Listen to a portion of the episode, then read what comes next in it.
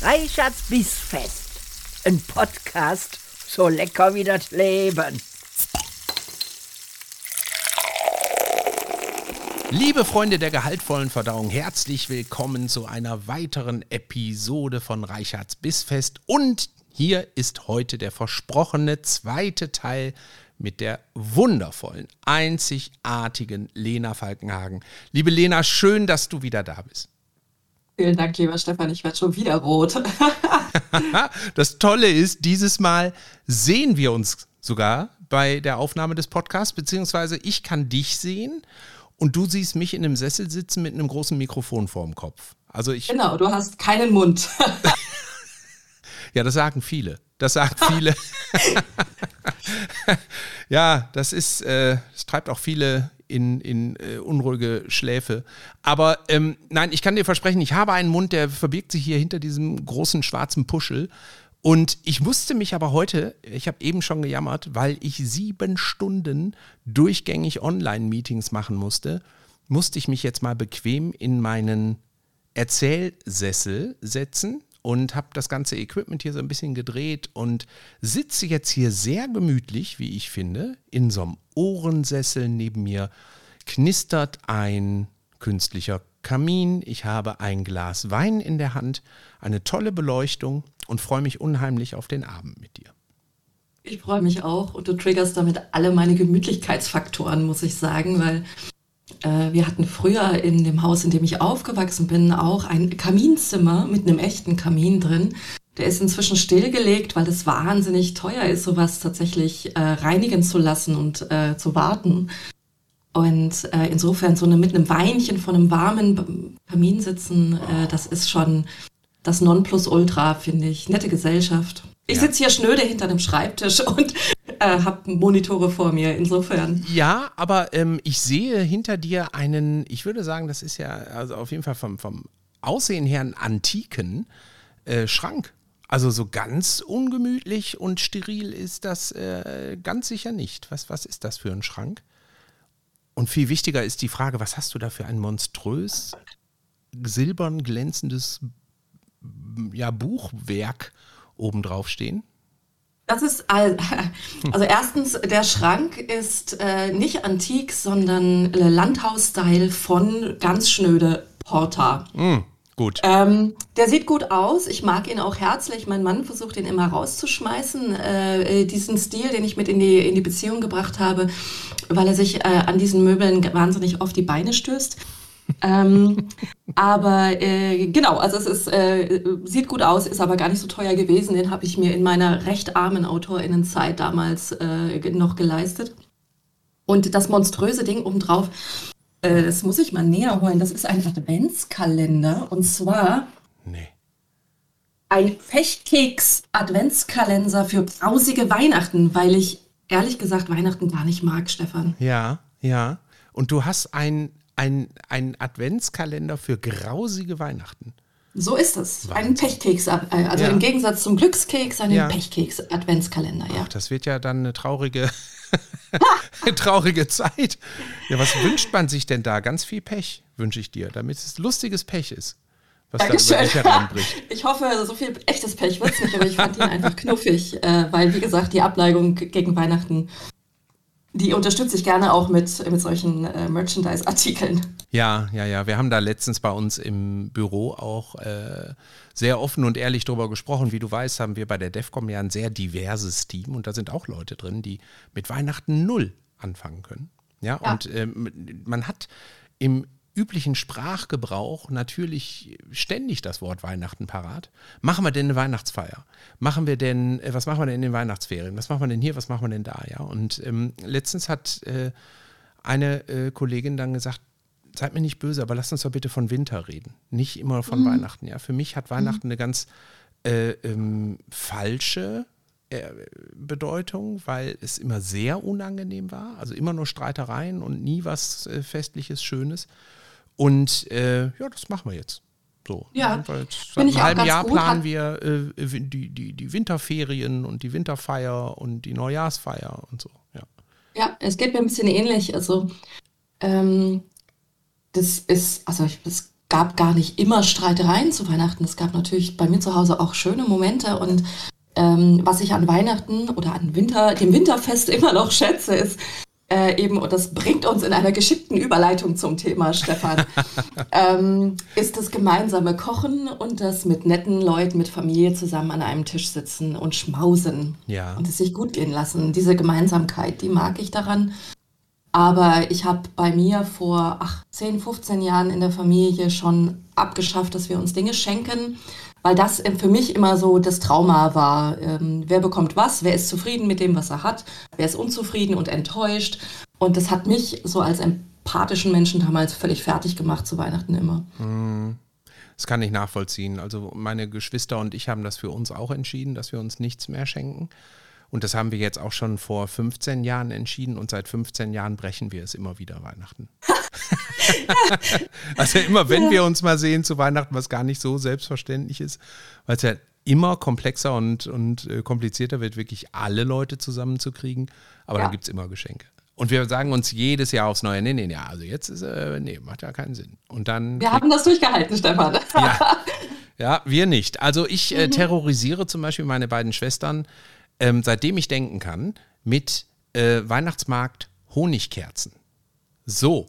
Ja, die kriegen mhm. also immer Honigkerzen von mir, ob sie wollen oder nicht. Und sie wollen natürlich nicht, aber sie kriegen sie. Das und, ist aber was Praktisches für Weihnachten. Ja. Das kann man ja gleich verbrauchen, indem man sie an den Baum steckt. Ja, oder, oder ähm, direkt im Kamin verfeuert. Also ich glaube, die, die würden sie am liebsten verfeuern, weil die, die beide so dermaßen hassen. Ich weiß ehrlich gesagt gar nicht, was mit den ganzen Kerzen bis äh, äh, dato passiert ist. Ob die die wirklich dann mir zuliebe irgendwo anzünden, weil ich wiederum ein großer Fan von Honigkerzen bin. Ich finde ja, diesen Geruch so geil. Ja, ich, ich finde das, äh, find das super. Oder ob sie die einfach immer heimlich irgendwo liegen lassen. Ja, oder damit wirklich die Lagerfeuer im Winter anzünden. Naja, wir werden es rauskriegen. Liebe Lena, wir sind mhm. ja heute hier im zweiten Teil unseres Podcasts. Deswegen gehe ich davon aus, dass unsere sehr geschätzten Zuhörerinnen und Zuhörer an den Empfängnisgeräten dieser Welt natürlich genau wissen, wer du bist. Aber für den Fall, dass wir hier einige Leute haben, die die erste Folge noch nicht gehört haben und jetzt in die zweite reinschalten, brauchen wir natürlich eine kleine Vorstellungsrunde. Liebe Lena. Ja. Wer bist du? Soll ich mich vorstellen? Okay, ich bin Lena Falkenhagen. Ich bin Schriftstellerin und Narrative Designerin. Das heißt, ich äh, erschaffe Welten für Bücher und schreibe sie. Und für Computerspiele, da schreibe ich sie auch, aber programmiere sie nicht. Mhm. Ähm, ich bin inzwischen auch äh, Dozentin und Studiengangsleitung für Game Design äh, an der UE Germany in Hamburg, wo ich eben unterrichte. Das heißt, ich versuche, zukünftige Generationen von Game DesignerInnen auszubilden in dem, was sie so tun mhm. und lassen sollen. Und ansonsten bin ich auch noch ehrenamtlich engagiert. Einerseits bin ich äh, wieder, muss man sagen, äh, im erweiterten Vorstand des Fantastik-Autoren-Netzwerks. Das oh. ist ein PAN, nennt sich der Verein. Mhm. Ein ein, wie gesagt, Verein für fantastische AutorInnen.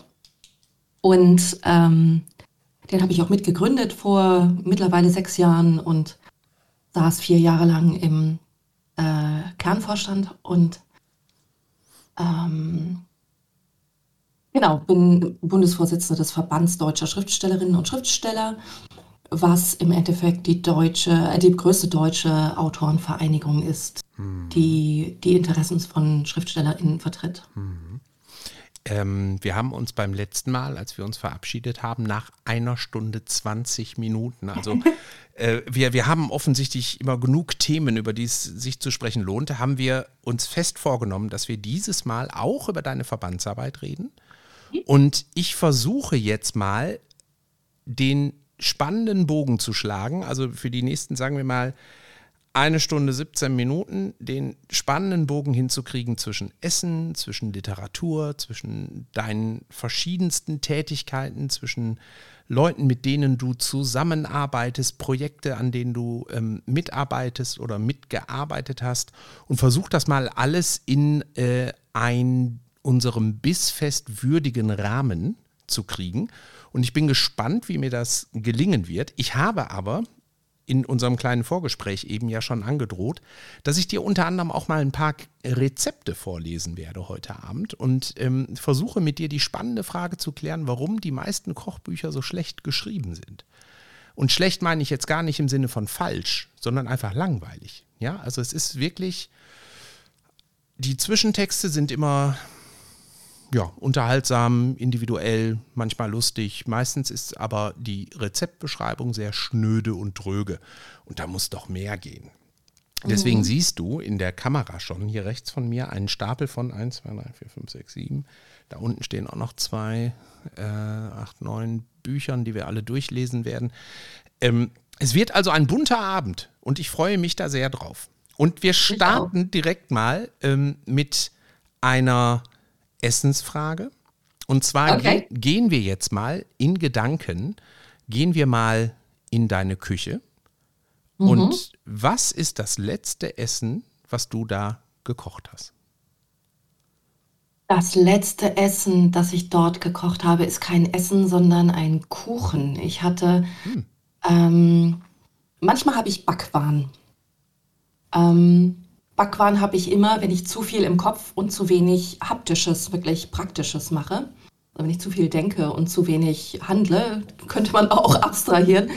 Und ähm, dann überkommt mich äh, eben so ein Backbedürfnis. Und das, ich habe vor Jahren von einem ganz lieben Freund aus Hannover, dem lieben Christian, ähm, ein Rezeptbuch über thüringische Blechkuchen geschenkt bekommen. Das ist so ein Ding in Thüringen. Mhm wo man äh, ganz viele, also man macht, glaube ich, verschiedene Blechkuchen, schnippelt die in so ganz kleine Würfel mhm. und äh, hat dann, äh, dekoriert die dann auf einer Platte an und hat dann wirklich so kleine Häppchen verschiedenster Kuchensorten, äh, um eine Feier damit auszustatten.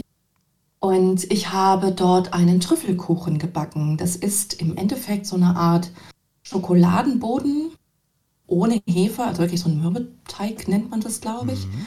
Ähm, und obendrauf kommt eine Buttercreme mit Schokolade und Rumaroma. Mhm. Und ähm, ich bin froh, dass ich hier in Hamburg inzwischen in einem Haus mit vielen Freunden zusammen wohne, weil ähm, da kann man, wenn man einen Kuchen backt, tatsächlich äh, so gefühlt zwei Drittel davon an andere Menschen verschenken, damit die dick werden und man nicht selber dick wird. Äh, das habe ich getan. Äh, aber genau, manchmal muss man eben backen. Ja, also ich äh, bin, bin ganz fasziniert. Also ich lerne auch gerade wieder was Neues, nämlich Trüffel. Ich habe jetzt natürlich direkt wieder an den geriebenen Trüffel äh, gedacht und dachte so, ah, jetzt kommt hier so ein Zwiebelkuchen nur mit Trüffel. Ne, die noble Dame. Ähm, aber das ist natürlich das typische, der typische Schokotrüffel quasi mit, mit diesem Rum-Aroma drin. Ne? Ist er dir denn gelungen? Ich fand ihn ganz lecker. Also es war der erste Versuch. Ich habe den noch, glaube ich, noch nie gemacht. Mhm. War auch mein erstes Mal aktiv, dass ich mich erinnere, wirklich so eine Buttercreme gemacht zu haben. Mir ist leider beim Rausschütteln der, des Rumaromas aus diesen winzigen Fläschchen, kennst du bestimmt, ja, äh, ist mir leider statt der halben Flasche, mhm. halben Winzfläschchen, die ganze Flasche reingeraten. Das sollte eigentlich nicht sein. Ähm, und ja, ansonsten bin ich noch so ein, so ein zart-bitter, bitterherb Schokoladenmensch. Das heißt, ich habe die Vollmilchschokolade, die dafür vorgesehen ist, gegen eine bittere Schokolade ersetzt. Mm. Und noch zusätzlichen Kakao obendrauf getan, mm. damit es noch ein bisschen schokoladiger wird. Mm. Also ich habe wild vor mich hin improvisiert und es mhm. wurde Bisschen rumlastig, aber ganz lecker. Jetzt bin ich natürlich direkt wieder angestachelt. Ich würde unheimlich gerne mal so einen Kuchen machen, würde das Rumaroma weglassen und stattdessen mal so einen wirklich richtig guten, teuren ähm, Plantation oder so, weißt du, so einen ja. richtig guten Rum mal da reintun, um mal zu gucken, ob, ob das eigentlich völlig anders schmeckt oder ob diese äh, guten Rumsorten dann in so einer Menge da rein müssen, ja, um diesen selben Aroma-Effekt zu haben, dass alle volltrunken äh, am, am, Tisch zusammenbrechen. Ne? Das, äh, oh, das muss ich mal ausprobieren. Jetzt hast du mich auf eine Idee gebracht.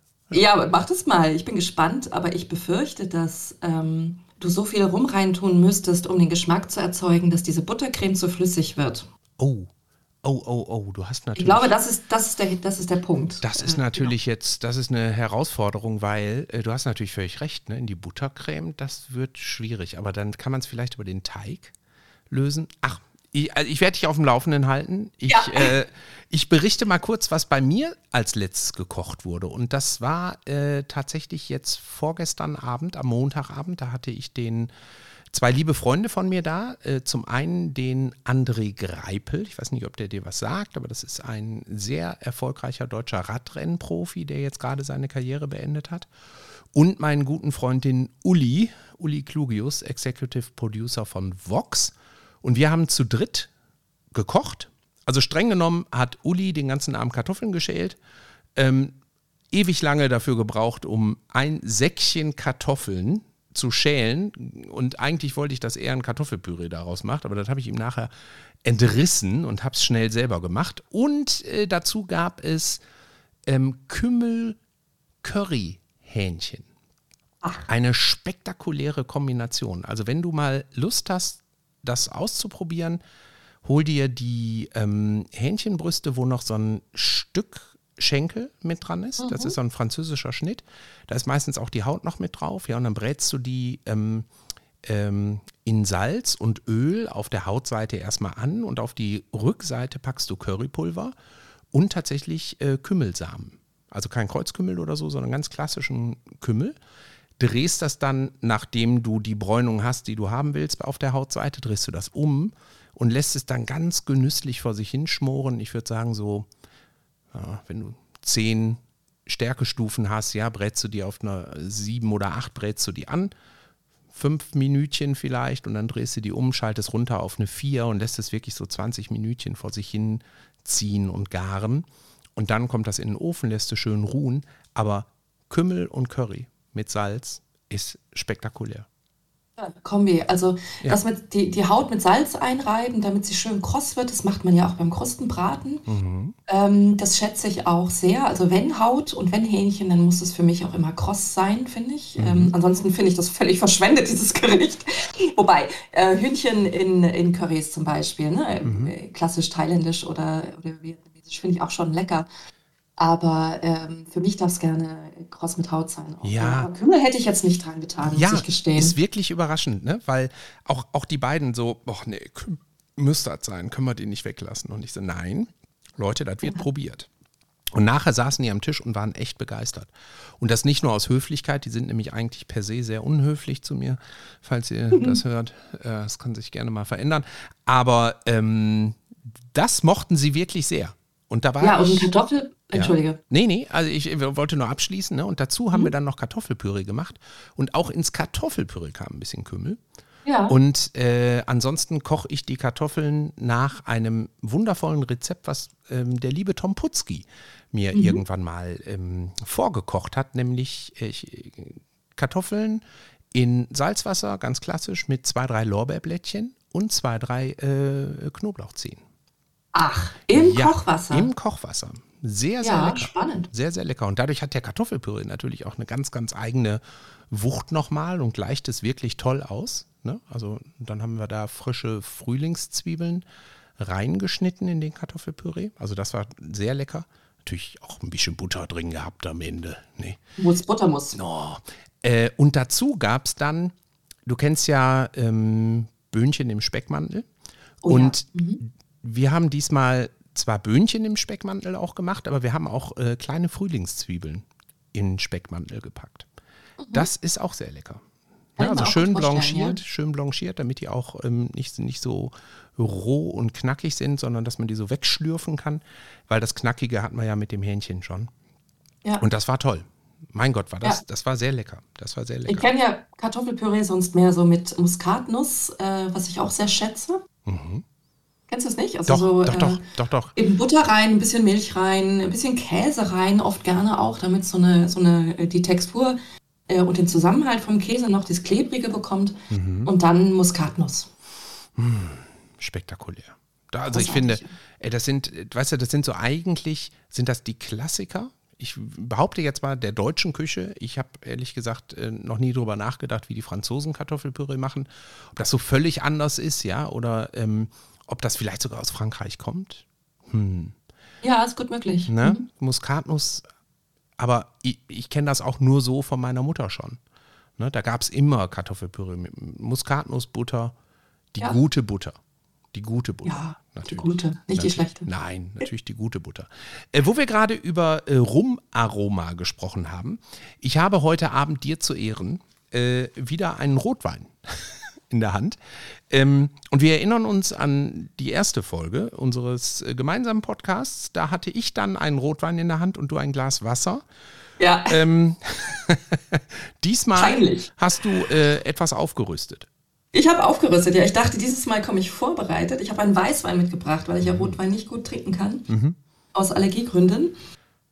Und äh, ich habe meinen, äh, meinen äh, Hochwasserwein äh, mitgebracht, der vom Weingut Erwin Riske stammt, äh, nennt sich 2020 Surprise, ist ein Spätburgunder Blanc de Noir, ein trockener natürlich, an, von der A. Und deswegen ist es ein Hochwasserwein, weil ich den zum Vollpreis gekauft habe mit beschädigten Etiketten, weil die Kisten wirklich vollständig im, äh, im Hochwasser versumpft sind äh, und da mühselig rausgerottet, äh, rausgerettet werden mussten. Ich ähm, fand jetzt, als ich die Flasche rausgeholt habe, dir zu Ehren, äh, lieber Stefan, äh, so ein bisschen lustig, dass der Wein Surprise heißt, weil ähm, wenn die Etiketten vollständig abgewaschen sind, dann weiß man eben gar nicht mehr, was drin ist. Insofern, Ja. genau, also der ist, der ist lädiert, der ist beschädigt. Ich äh, weiß nicht, ob man das hier so sieht. Hier Ja, ist so krass. das Etikett ein bisschen Krass. angefressen und das, ich musste die Flaschen auch alle abwaschen, bevor ich sie dann in den Schrank gelegt habe, weil sie tatsächlich noch dreckig waren. Mhm. Aber ich dachte, ich tue Gutes auf eine Art und Weise, wie ich das gut kann. Ich trinke Alkohol. Ja, herrlich, herrlich. Dann sage ich mal Prost. Prost! Und dann möchte ich gerne hören, wie er dir schmeckt.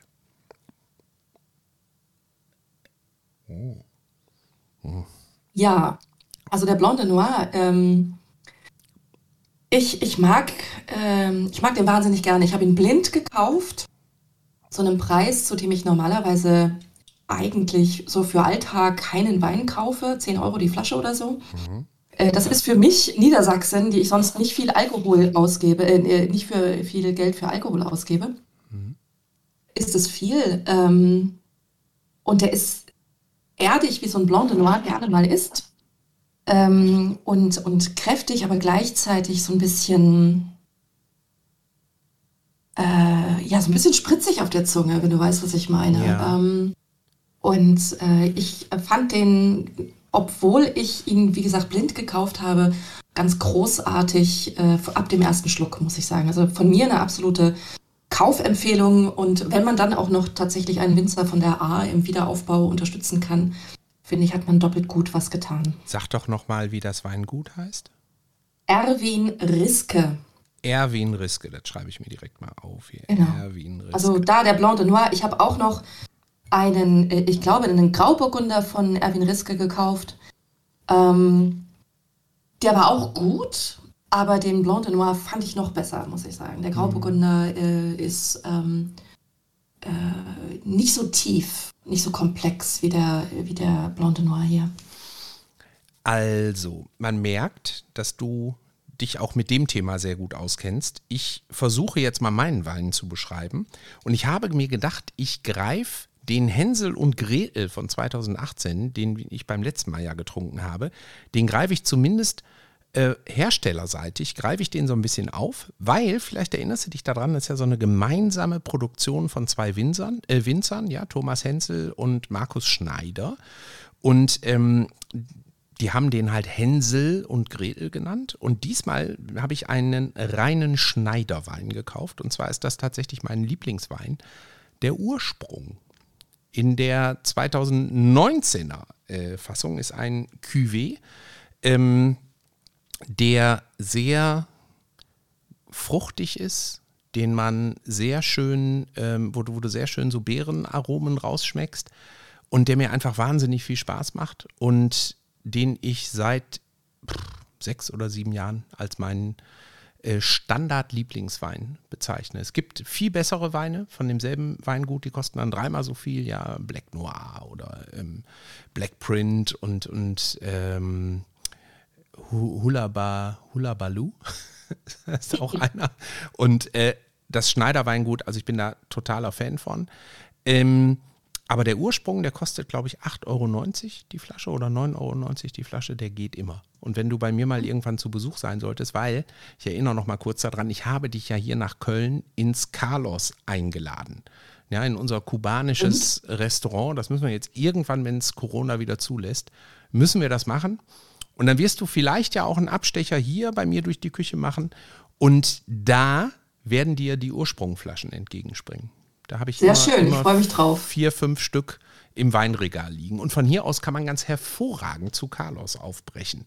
Also, ähm, wir sind also gut versorgt für heute ja. Abend. Und du hast gerade so schön über äh, die Bedeutung von Salz in der Küche gesprochen, um eine mhm. gute Kruste hinzukriegen. Und ja. ich habe hier neben mir ein Buch liegen, das kann ich dir nur wärmstens empfehlen. Augenblick, ich versuche jetzt mal gerade mich hier in meinem Sessel vorlesebereit zu machen.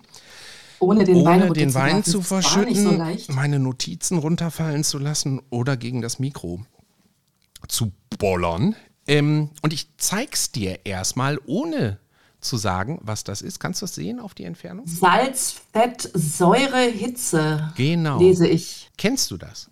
Nee, nein. Das ist von der wundervollen Samin Nosrat. Die hat eine genauso lautende Sendung auf Netflix. Ja, Salz, Fett, Säure, Hitze. Äh, ich glaube, es sind auch tatsächlich nur vier Folgen, eine Stunde.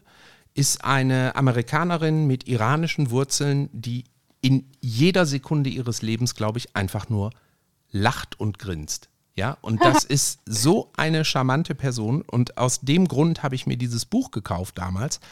Und ähm, sie geht wirklich über Dutzende Seiten jeweils auf die Bedeutung von Fett, auf die Bedeutung von Salz, auf die Bedeutung von Säure, Hitze und so ein. Und dann sind hier auch ganz großartige Rezepte drin.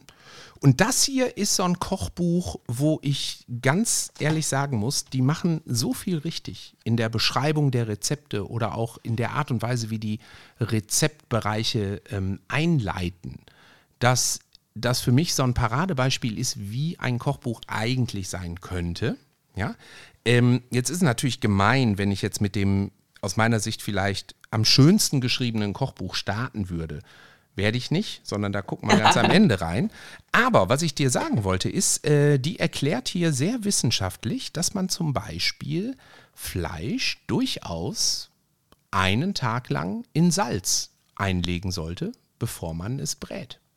Ach. Und ähm, das auf eine absolut nachvollziehbare äh, oder Art und Weise mit ganz vielen chemischen Faktoren, die ganz genau erklären, was mit den Proteinen passiert, was mit, den, äh, mit, mit dem Kollagen passiert, nach wie vielen Stunden sich was wie verändert. Unter anderem äh, sagt sie halt auch, dass man zum Beispiel ein Hähnchen einfach mal 24 Stunden vorher äh, mit Salz eingerieben schön in einer Tüte ähm, in den Kühlschrank legen soll. Und das Fleisch ist danach wirklich der Knaller. Also ich habe das ausprobiert ähm, mit einem Freund zusammen bei uns in der Kochshow. Und wir haben alles Mögliche gemacht mit Fleisch, unter anderem eben auch Salzlake benutzt oder einfach nur Salz benutzt. Wir haben äh, das Fleisch 24 Stunden in Essig eingelegt. Also wir haben ganz viele Experimente damit gemacht. Und ähm, das Essigfleisch war wirklich traumatisch furchtbar. Also es war, äh, das hätten wir nicht für möglich gehalten, was wie widerlich Dinge schmecken kann, äh, können. Aber das Salzfleisch, einfach nur in Salz, mit Salz eingerieben, das war der Knaller. Das ist wirklich, wirklich toll. Und man denkt ja immer, das wird ganz, dann ganz milde, oder? Ja, es war mild, es war ähm, weich, es war, hatte eine tolle Krustenbildung. Ja, es war von innen sehr saftig, weil die Salzkristalle das, die, die Flüssigkeit im Fleisch binden und eben nicht rausziehen, was man ja denken würde. Ne? Das ist ja auch so dieser, dieser große Glaubenskrieg zwischen den Leuten, die äh, niemals mit Salz mariniert irgendetwas einlegen würden oder die auf keinen Fall Salz zu früh aufs Fleisch tun, wenn sie es anbraten. Und eben den Leuten, die genau das Gegenteil machen oder sich da einfach nie gedanklich drum gekümmert haben. Ja. Ähm, jetzt, wo ich dieses Buch gelesen habe, könnte ich äh, wissenschaftlich begründet argumentieren, warum das total Sinn macht. Aber auch da ist dann Menge und Zeit der entscheidende mhm. Faktor. Du kannst natürlich auch ein Fleisch wieder kaputt machen, wenn es zu lange in Fleisch einlegst. Dann pökelst es nämlich, ja, und dann sind wir ja, bei ja. der Haltbarmachung aus dem Mittelalter. Das will ja. man ja auch nicht. Ich glaube, ich habe, du hast mir gerade das Weihnachtsgeschenk für meinen äh, Karl empfohlen. Äh, mhm. äh, ich habe dir nämlich ein Geständnis zu machen. Ich bin eher so eine pragmatische Köchin. Also für mich, äh, wenn ich Dinge einen Tag vorher einlegen muss oder marinieren oder sowas, äh, das geht bei mir im Trubel des Alltags oftmals so ein bisschen verloren. Ähm, und ich liebe das unfassbar mit Freunden zu kochen, aber sich die Zeit dafür zu nehmen und auch diese geistige Vorbereitung für, ne, also ich, ich, bin, ich bin dann oftmals so im Wirbel des Alltags, dass mir das nicht so leicht fällt, solche Vorbereitungen zu treffen. Und Insofern darf es bei mir, wenn ich koche, schnell gehen. Ich kann das total nachvollziehen. Ich bin genauso. Ich bin eigentlich auch jemand, der sagt, ich brauche nicht mehr als sieben Zutaten. Das reicht für mhm. mich, ja, um fantastisches Essen hinzukriegen. Und äh, also sieben Zutaten, damit meine ich jetzt äh, natürlich nicht Reis, Kartoffeln, Nudeln und so, sondern ja, ja, ja. mein halt Gewürze vor allen Dingen, ne? Knoblauch, Zitronensaft, Salz, Pfeffer, ein bisschen braunen Zucker, so. Und ähm, damit kannst du eigentlich schon perfekt kochen und alles andere muss für mich gar nicht unbedingt sein. Aber wenn ich mir die Zeit nehme, dann nehme ich mir die Rezepte dafür total gerne aus gut gemachten, liebevoll gemachten ähm, mhm. Kochbüchern. Mhm. Na, und das hier ist eine ganz klare Empfehlung. Samin Nosrat, wirklich super. Mhm. Hm? Sehr schön. So, jetzt hört man hier so ein bisschen Ding, Ding, Ding im Hintergrund. Davon lassen wir uns aber gar nicht äh, äh verwirren. Das bist nicht du, das sind meine lieben Freunde, die jetzt gerade anfangen, miteinander Hand zu spielen und dafür unseren Discord-Server benutzen. Und wir hören also immer, wenn jetzt mal so ein Ding kommt, wie sie sich wieder gegenseitig äh, ausschimpfen dafür, dass sie nicht gut genug gespielt haben. Ähm, ich sehe Verstehe, Spielen ist immer gut. Ich sehe hier in der Vorschau unten rechts nämlich die Nachrichten dann auch auftauchen. Also ich weiß, was da wieder gerade passiert. Ich höre nichts. Ja, ich höre nichts. Sehr gut. Also, liebe Lena, ähm, Schreiben. Schreiben ist dein mhm. Leben. Ich glaube, das, das, das können wir so festhalten. Du hast im letzten Podcast ähm, ja wirklich den total ähm, beeindruckenden Lebenslauf auch beschrieben, die, die Menge an Büchern, die du schon geschrieben hast und äh, auch wie wichtig dir der Beruf der Schriftstellerin ist und dass das eben nicht einfach nur ein Hobby ist und du schreibst mhm. nebenbei gerne Bücher, sondern du gehst ja hochprofessionell daran und äh, für dich ist Schreiben erfüllende Lebensaufgabe, aber auch ein harter Job und ja. Ähm, mich würde sehr interessieren, wie die Arbeit innerhalb eines Schriftstellerinnenverbandes eigentlich aussieht. Also was sind denn da so Themen, die ihr mhm. habt, um die Lebenssituation anderer AutorInnen zu verbessern? Ja, also was, ja. was sind Themen, ähm, mit denen ihr euch beschäftigt im Verband? Ja, jetzt wird es total unpoetisch, leider. Ja, das darf es auch sein, aber wir hatten versprochen, dass wir darüber reden. Und ich ja. finde das super spannend. Ähm, vielleicht ganz kurz, um dich abzuholen. Ich war ja sieben Jahre Geschäftsführer des Bundesverbandes der, der deutschen Spieleentwickler von 2004, von der Gründung bis Ende 2010. Danach nochmal im Vorstand und äh, auch wir haben sehr, sehr spezielle Themen gehabt, die für Menschen außerhalb unserer Branche völlig absurd klangen, die für uns aber unheimlich wichtig waren. Und deswegen interessiert mich das natürlich auch tatsächlich, ich sag mal, unter Kolleginnen hier. Ja. ja, absolut. Nur ist der Unterschied, glaube ich, zwischen äh, dem alten äh, Spieleherstellerverband und dem Gameverband heute auch, das ist ja eher, also das vertritt ja eher die VerwerterInnen, ne? also die mhm. Firmen.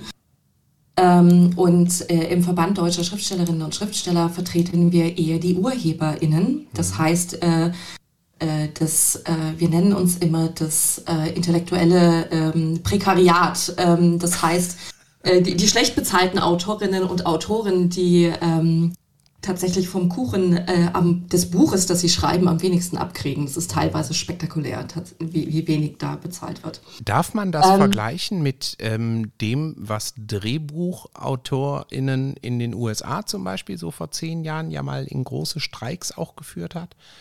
Weil ja, das, Auch Ja? die haben ja gesagt, wir sind diejenigen, die an dem gesamten Film am wenigsten verdienen. Also es gab ja lange Zeit noch nicht mal beim Oscar Auszeichnungen für die, die auf der Hauptbühne überreicht wurden. Also es war ein harter Kampf wohl, ähm, die Anerkennung zu kriegen. Das Problem ist, äh, dass die, also, also ich bin da nicht ganz drin, weil ich ja keine Drehbuchautorin bin. Es, es steht noch in meiner Zukunft. Habe ich Lust drauf, aber es ist noch nicht passiert. Ähm, also man schreibt natürlich mal Drehbuchtexte für Game Trailer und solche Sachen, ne? aber äh, jetzt einen ganzen Film oder eine ganze Serie, das wäre noch mal spannend. Aber ähm, die DrehbuchautorInnen in den USA sind, haben einen deutlich höheren Organisationsgrad. Äh, die sind tatsächlich kannst du, glaube ich, in der Branche nicht arbeiten, wenn du nicht in diesem Verband bist. Äh, da achten die drauf äh, und das ist in Deutschland bei BuchautorInnen eben anders leider. Ähm, der Verband Deutscher SchriftstellerInnen ist immer noch der größte äh, Verband, der AutorInnen organisiert in Deutschland. Äh, also wir haben äh, in äh, all in all, glaube ich, knapp 4000 Mitglieder in Deutschland. Äh, und äh, im, im nahen Ausland. Äh, wir haben auch äh, deutsche ExilautorInnen sozusagen in, äh, keine Ahnung, England und Frankreich äh, und so weiter. Ja, und die Themen, mit denen wir uns da auseinandersetzen, ähm, sind äh, tatsächlich teilweise von außen diktiert und teilweise nehmen wir sie uns eben vor. Von außen diktiert ist zum Beispiel die EU-Reform zum Urheberrecht, wo wir uns als SchriftstellerInnen eben zu positionieren müssen und wollen äh, und tatsächlich gegenüber der Politik äh, dann auch positionieren. Äh, und äh, da finden dann, das habt ihr im, im Spieleverband sicherlich dann auch gehabt, da finden dann auch so Konsultationsrunden statt, wo man als äh, Verband äh, um die Expertise und die Meinung der Autorinnenschaft gebeten wird. Und äh, dann irgendwie manchmal hochjuristische äh, Texte zusammenstellen muss, äh, was man jetzt wieder, keine Ahnung, äh, von der vom Text- und Data Mining in Bezug auf Literatur hält oder vom, äh, keine Ahnung, was man äh, über nicht mehr im Handel befindliche Werke, wie man damit umgehen soll, äh, weil die seit 30 Jahren eben nicht mehr veröffentlicht worden sind und vielleicht teilweise die UrheberInnen auch gar nicht mehr auffindbar sind. Ähm, oder äh, dann eben so große Sachen wie äh, Urhebervertragsrecht. Äh, wir fordern zum Beispiel ein Verbandsklagerecht, damit die Augenhöhe zwischen Verlagen und AutorInnen äh, äh, verbessert wird. Äh, denn man kann sich vorstellen, wenn man einem Verlag wie, keine Ahnung, äh, aus dem Wild aus der, aus der Luft gegriffen, Penguin Random House gegenübersteht, was äh, einer der größten ähm, Taschenbuchverlage Deutschlands ist, äh, die liegen wirklich überall, in jeder Bahnhofsbuchhandlung, in, ne, so tatsächlich ganz, ganz niedrigschwellig mit Taschenbüchern. Ähm, wenn man ähm, denen gegenüber äh, versucht, eine Vertragsklausel aus, als kleine Autorin aus dem Vertrag rauszuverhandeln oder andersherum äh, einzufordern, dass bestimmte Dinge äh, aus dem Vertrag, äh, die eigentlich sogar drinstehen, ähm, äh, nicht umgesetzt werden. Äh, wenn man da versucht aufzumüpfen, dann hat man als Einzelmitglied oder als Einzelautorin äh, verhältnismäßig wenig Erfolg. Und äh, insofern, ähm, genau, also dazu dient auch die Verbandsarbeit, nämlich, äh, also ich kann da auch nur alle AutorInnen, die uns jetzt vielleicht zuhören, auch alle Narrative DesignerInnen ähm, äh, äh, versuchen anzuregen, äh, zum Beispiel dem Verband Deutsche Schriftstellerinnen und Schriftsteller beizutreten oder äh, vielleicht einer anderen Gewerkschaft oder so, um ähm, tatsächlich einfach Masse zu schaffen. Denn äh, das ist das Mittel der demokratischen Beteiligung, zum Beispiel an Gesetzgebungsprozessen. Äh, die Politik spricht ganz viel mit uns. Also zum Beispiel gestern Morgen habe ich wieder mit äh, einer Referatsleiterin auch von äh, Monika Grütters Abteilung, also Staatsministerin für Kultur und Medien, telefoniert über bestimmte Themen. Ähm, äh, und man versucht da so ein bisschen eine Gesprächsebene offen zu halten, um ähm, zu informieren. Ne? In der Corona-Krise zum Beispiel war das ganz viel, was ist eigentlich ein Schriftsteller? Wie definieren wir, was ein Schriftsteller ist? Wie, fördern wir, was ein Schriftsteller ist? Wie leben die denn so? Machen die eigentlich Steuererklärungen? Überraschung, ja, machen sie natürlich. Ne? Und äh, also da wird ganz viel Aufklärungsarbeit geleistet. Man muss sich schnell in Themen einarbeiten. Ähm, und am Anfang, so das erste Jahr, war ich tatsächlich nur damit beschäftigt, eben herauszufinden, wie ich mich gescheit in bestimmten Situationen, die vielleicht auch neu sind, positionieren muss mhm. und kann. Ähm, und das ist jetzt nach über zwei Jahren, bin ich da halbwegs drin, dass ich sagen könnte, ja, da und da und dazu habe ich jetzt eine Meinung und kann die auch aus dem Hut ziehen. Mhm. Ähm, aber am Anfang war das eine Herausforderung, muss ich sagen. Du, du hast so viele spannende Themen da jetzt gerade angesprochen. Ich versuche das mal an einer ähm, imaginären Perlenschnur für mich äh, aufzureihen. Eine Sache, die mich von der Struktur eurer Mitglieder ähm, total interessiert. Habt ihr nur Einzelpersonen da drin? Oder sind es ähm, tatsächlich dann auch als Fördermitglieder kleine Verlage, die halt auch gegen die großen Weltverlage äh, bestehen wollen? Ne? So, so, ähnlich war das bei uns damals. Ne? Da gab es dann die kleinen Developer, das waren die vollen Mitglieder, aber wir hatten natürlich auch viele kleine, vor allen Dingen deutsche damals, Publisher mit drin, ja. ne? die halt auch mit drei, vier Mann da versucht haben, gegen die Riesen der Welt ähm, zu agieren und wo sich die Interessen sehr stark überschnitten haben. Wie ist eure Mitgliederstruktur? Ist ein bisschen besonders, weil wir ja tatsächlich in Verdi organisiert sind. Also wir sind tatsächlich, äh, bist du Mitglied einer Gewerkschaft äh, und der Gewerkschaft Verdi, mhm. wenn du uns beitrittst. Ähm, und insofern kann, können wir nur Einzelpersonen aufnehmen. Okay. Ähm, wir reden aber natürlich äh, mit ganz viel mit Kleinverlagen und äh, wo es Synergien gibt, versuchen wir die auch zu nutzen. Ähm, also ich rede zum Beispiel äh, gerne und viel mit Björn Bedey, der die inhabergeführten Klein- und Kleinstverlage im Deutschen Börsenverein vertritt. Der Deutsche Börsenverein des, oder der Börsenverein des deutschen Buchhandels ist eben die Arbeitgebervertretung, wenn man so möchte, der Verlage, der Buchhandlungen und der Zwischenhändler, also der mhm. Aggregatoren äh, im Buchbereich. Mhm. Und ähm, genau, also da, da reden wir auch immer gerne drüber, auch gerne öffentlich, jetzt zur Frankfurter Buchmesse. Wie geht's euch? Wie geht's uns? Ähm, wo gibt es Überschneidungsthemen? Wie können wir uns äh, quasi gegenseitig auch politisch unterstützen, mhm. wenn sich das anbietet? Ähm, ja, aber ansonsten ist man auch äh, in manchen anderen Situationen eben kein Verhandlungspartner, sondern sitzt dann vielleicht an anderen Seiten des Tisches. Mhm. Das ist ja auch normal, ne? Das hatten wir ja. auch, als es zum Beispiel darum ging, dass wir eine Bundesförderung wollten. Ne? Da war als allererstes Modell damals auf dem Tisch ähm, eine Abgabe wie beim Film zu machen. Wenn du ins Kino gehst, ne, dann geht auch immer ein bestimmter Anteil mhm. des, des Tickets geht eben in den Filmförderfonds. Und wir hatten sowas ähnliches vor und das wäre natürlich dann auch von dem Geld der kleinen deutschen Publisher abgegangen. Genauso wie ja. von den Riesen, ja. Also da waren die auch nicht begeistert von. Ist ja letztlich auch so nicht gekommen.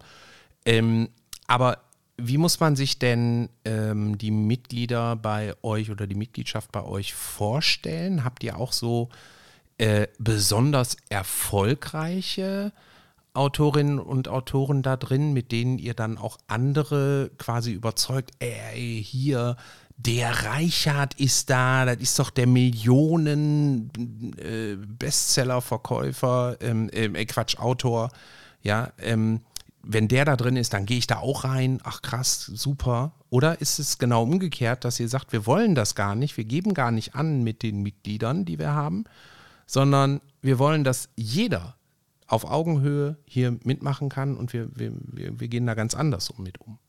Ja, ähm, Ehrlich gesagt, äh, beides. Ähm, mhm. wir freuen uns über jedes, ich sag mal, sehr erfolgreiche Mitglied natürlich. Das sind immer ähm, Zugpferde, die bei Veranstaltungen äh, eben ihr Licht auch auf kleinere AutorInnen scheinen mhm. lassen, wenn man also beide immer zusammensteckt. Mhm.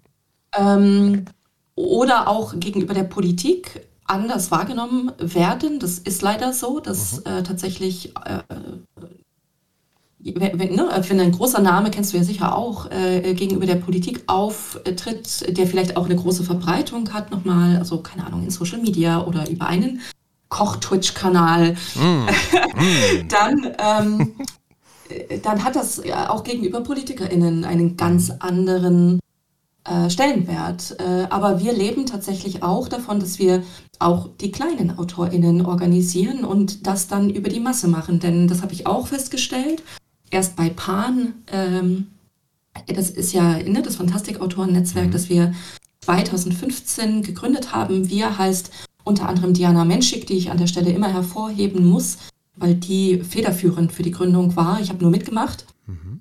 Ähm, und ähm, auch da merkte man schon, sobald man 50, 70, 100 Mitglieder im Verein hat, wird man anders wahrgenommen, egal welche Mitglieder das sind. Das macht auch die Masse und da freue ich mich drüber, weil das ein ganz, ganz starkes Signal, finde ich, ist, wie man Teilhabe machen kann, wenn man sich hilflos fühlt. Tretet in Vereine und Verbände ein. Das mhm. hilft, das wirkt. Ihr stärkt damit anderen Leuten, die sich den Hut aufsetzen und äh, äh vor ein Mikrofon treten, einfach wirklich krass den Rücken. Mhm. Ähm, und wir haben auch Mitglieder, zum Beispiel die großartige Nina George, die inzwischen äh, vom VS vorgeschlagen Präsidentin des European Writers Council ist, also quasi des Dachverbands aller europäischen ähm, Schriftstellerverbände geworden ist und sich da eben in Brüssel um Politik auch teilweise kümmert. Ähm, wir haben, wird ihr vielleicht nicht sagen, also Nina ist auch Bestsellerautorin, äh, Uwe Timm, der ein äh, unfassbar interessanter Hochliterat ist und so ein feiner Mensch. Also es gibt so Menschen, denen man begegnet. Ähm, ich weiß nicht, ob du das kennst. Äh, vermutlich äh, kennst du das. Äh, man begegnet denen und man denkt sich, das war was ganz Besonderes. Das ist ein mhm. ganz, ganz besonderer Mensch. Die Art und Weise, wie er nachdenkt oder wie er, wie er spricht oder wie er mit dir dich auch wahrnimmt. Ne? Und so ist Uwe Timm. Und äh, Kerstin Boje, die Kinderbuchautorin, ist bei uns Mitglied. Ne? Und so mhm. ähm, haben wir äh, auch große Namen, ähm, aber ich bin ehrlich gesagt da ganz unbefindlich. Äh, ich freue mich über jedes einzelne Mitglied, äh, das äh, dem Verband beitritt. Ja, das ähm, zeichnet ja eine, gute, äh, eine gute Verbandsarbeit auch aus. Das muss man ja mal festhalten, weil auch für uns damals die Herausforderung immer war, allen Interessen gerecht zu werden. Und das geht nur, indem man wirklich jedes einzelne Mitglied wertschätzt und ja. auch ernst nimmt und sagt, okay, der 200 Personen Unternehmer äh, ist für uns finanziell wichtig, aber der kleine Einzelkämpfer, ja, der jetzt seit drei Jahren versucht, sein, sein Spiel fertig zu kriegen und äh, mit allen Widrigkeiten kämpfen muss, der ist für uns politisch wahnsinnig wichtig. Ja, und auch, auch, wahnsinnig wertvoll. Mhm. Und ja. ähm, das hat unheimlich viel mit Wertschätzung zu tun. Ne? Und das ist, glaube ich, die eigentliche Kunst, wenn man einen Verband leitet, diese diversen Charaktere, Interessen, ähm, Bedürfnisse mhm. sinnvoll miteinander auszugleichen, miteinander zu vernetzen und die Gemeinsamkeiten dann dem der Politik gegenüber oder so entsprechend zu präsentieren. Ja? Und die Gemeinsamkeiten sind fast immer da. Also es gibt, ne, egal ob du super erfolgreich bist oder ob du äh, gerade anfängst oder so, du viele haben dieselben Erfahrungen vor sich oder haben dieselben Erfahrungen gemacht. Ne? Und für die dann voranzugehen und Dinge zu verändern, funktioniert ja eben nur über Wertschätzung, Gemeinsamkeiten. Ne? Ja, also tatsächlich, ähm, jetzt wo du das sagst, fällt mir auch nochmal der Unterschied auf. Ähm, schlussendlich machen wir die Politik für die kleineren und weniger sichtbaren AutorInnen. Denn ähm, das sind die, die den Verbandsschutz brauchen und die auch sowas zum Beispiel wie eine Mindesthonorardiskussion benötigen oder eine äh, faire Vertragsklauseldiskussion brauchen, weil die nicht groß genug und nicht, nicht ähm, also die haben im Verlag einfach nicht Wumms genug, um durchzusetzen, was sie eigentlich brauchen. Mhm. Und dabei helfen dann die großen, erfolgreichen Bestseller-AutorInnen, die ähm, tatsächlich schon erreicht haben und eigentlich äh, in den Verträgen aushandeln könnten, was sie wollen. Und ich, da, da, also ne, das ist so ein Geben und Nehmen an der Stelle, äh, was ich äh, ganz zauberhaft finde, ehrlich gesagt. Mhm. Dass es eben Menschen gibt, die äh, ihre Erfahrung und auch ihr, ihren Zug äh, dem Verband zur Verfügung stellen um äh, Bedingungen für, für alle, für die große Masse äh, zu verbessern. Mhm. Ich ähm, merke gerade, dass ich mich mittlerweile so, also wenn wir beide uns unterhalten, habe ich immer das Gefühl, ich stehe bei jemandem in der Küche, weil das sind so typische Küchengespräche, die wir hier führen. Ja, ne? Wir kommen von Höcksken auf Stöcksken, wie man bei uns im Ruhrgebiet sagt, und äh, äh, reden übers Essen, trinken ein Gläschen Wein und werden dann plötzlich sehr ernsthaft. Und äh, das finde ich toll. Und ich wollte dir nur sagen, dass ich das sehr genieße. Und lass uns gerne so weitermachen. ja, Ähm, ich genieße das auch. der, ähm, äh, die, die Arbeit eines Verbandes hat ja eben auch viel damit zu tun, sich zu präsentieren, unter anderem natürlich auch auf Messen aufzutreten, auf Messen dabei zu sein. Und jetzt war die Frankfurter Buchmesse. Und da war, das war, glaube ich, auch eine, eine, ein ganz besonderer Auftritt für euch, weil es da ja auch durchaus politisch wurde, ja, und auch man viel in den sozialen Netzwerken lesen konnte über ähm, AutorInnen, die gesagt haben, na, ich gehe da nicht mehr hin. Ja, solange da rechte Verlage Zutritt haben oder rechte ähm, ähm, Au- AutorInnen auftreten dürfen oder ne, nicht abgewiesen werden, ist das für mich nichts. Da will ich nicht hin. Jetzt will ich gar nicht mit dir unbedingt äh, nur über dieses Thema reden, aber äh, das führt natürlich dazu, zu fragen, was sind denn ähm, die gesellschaftspolitischen Themen eines Verbandes? Ne? Also ich, klar, die juristischen Themen verstehe ich voll, Arbeitssituation verbessern verstehe ich voll, aber welche gesellschaftspolitischen Themen gibt es und an welchen Stellen ähm, zeigt ihr gerade ganz besonders eine Kante? Ja. Also äh, prinzipiell wollen wir natürlich, äh, Stefan, immer die Welt retten. Sehr gut. Sehr. Und ähm, deswegen äh, freue ich mich sehr, dass es im Verband auch vor meinem Vorsitz ein ganz starkes äh, Thema war, sich gegen Rechts, Klammer auf, Extremismus, Klammer zu, zu positionieren. Also wir haben ein Format geerbt, das wir jetzt auch ähm, auf der Frankfurter Buchmesse wieder haben aufleben lassen. Ähm, das hieß ursprünglich Worte gegen Rechts. Wir haben das dann, weil wir fanden, dass sich nicht nur AutorInnen beteiligen können sollten, Stimmen gegen rechts umgetauft. Ähm, ne, also man kann ja auch gegen rechts singen, man kann äh, gegen rechts jodeln, ich weiß es nicht. Mhm. Und ähm, Theateraufführungen machen und so weiter. Und ähm, äh, deswegen, äh, also das ist das Format, das wir jetzt äh, auf der Frankfurter Buchmesse in drei Veranstaltungen unter anderem wegen der Präsenz der rechten Verlage äh, äh, verstärkt haben. Ähm, das werden wir auch auf der Leipziger Buchmesse wieder machen. Äh, und das ist eben genau eins der Themen, wo ich sagen würde, dass wir ähm, mit beiden Beinen fest, eigentlich in der linken Mitte stehend, äh, uns aber trotz alledem gegen Rechtsextremismus äh, und gegen Rassismus, gegen Antisemitismus, äh, gegen ja, Sexismus, Misogynie, gegen äh, Transfeindlichkeit etc. wenden wir uns. Äh, Wir sind ein sehr diverser Vorstand, muss man sagen. Ich glaube, der diverseste Vorstand, den es äh, im Schriftstellerverband je gegeben hat. Mhm. Und ähm, Wie muss man sich den vorstellen? Was, was macht euch so divers? ähm, einer meiner Stellvertreter ist äh, non-binary und, äh, glaube ich, auch äh, pansexuell. Mhm.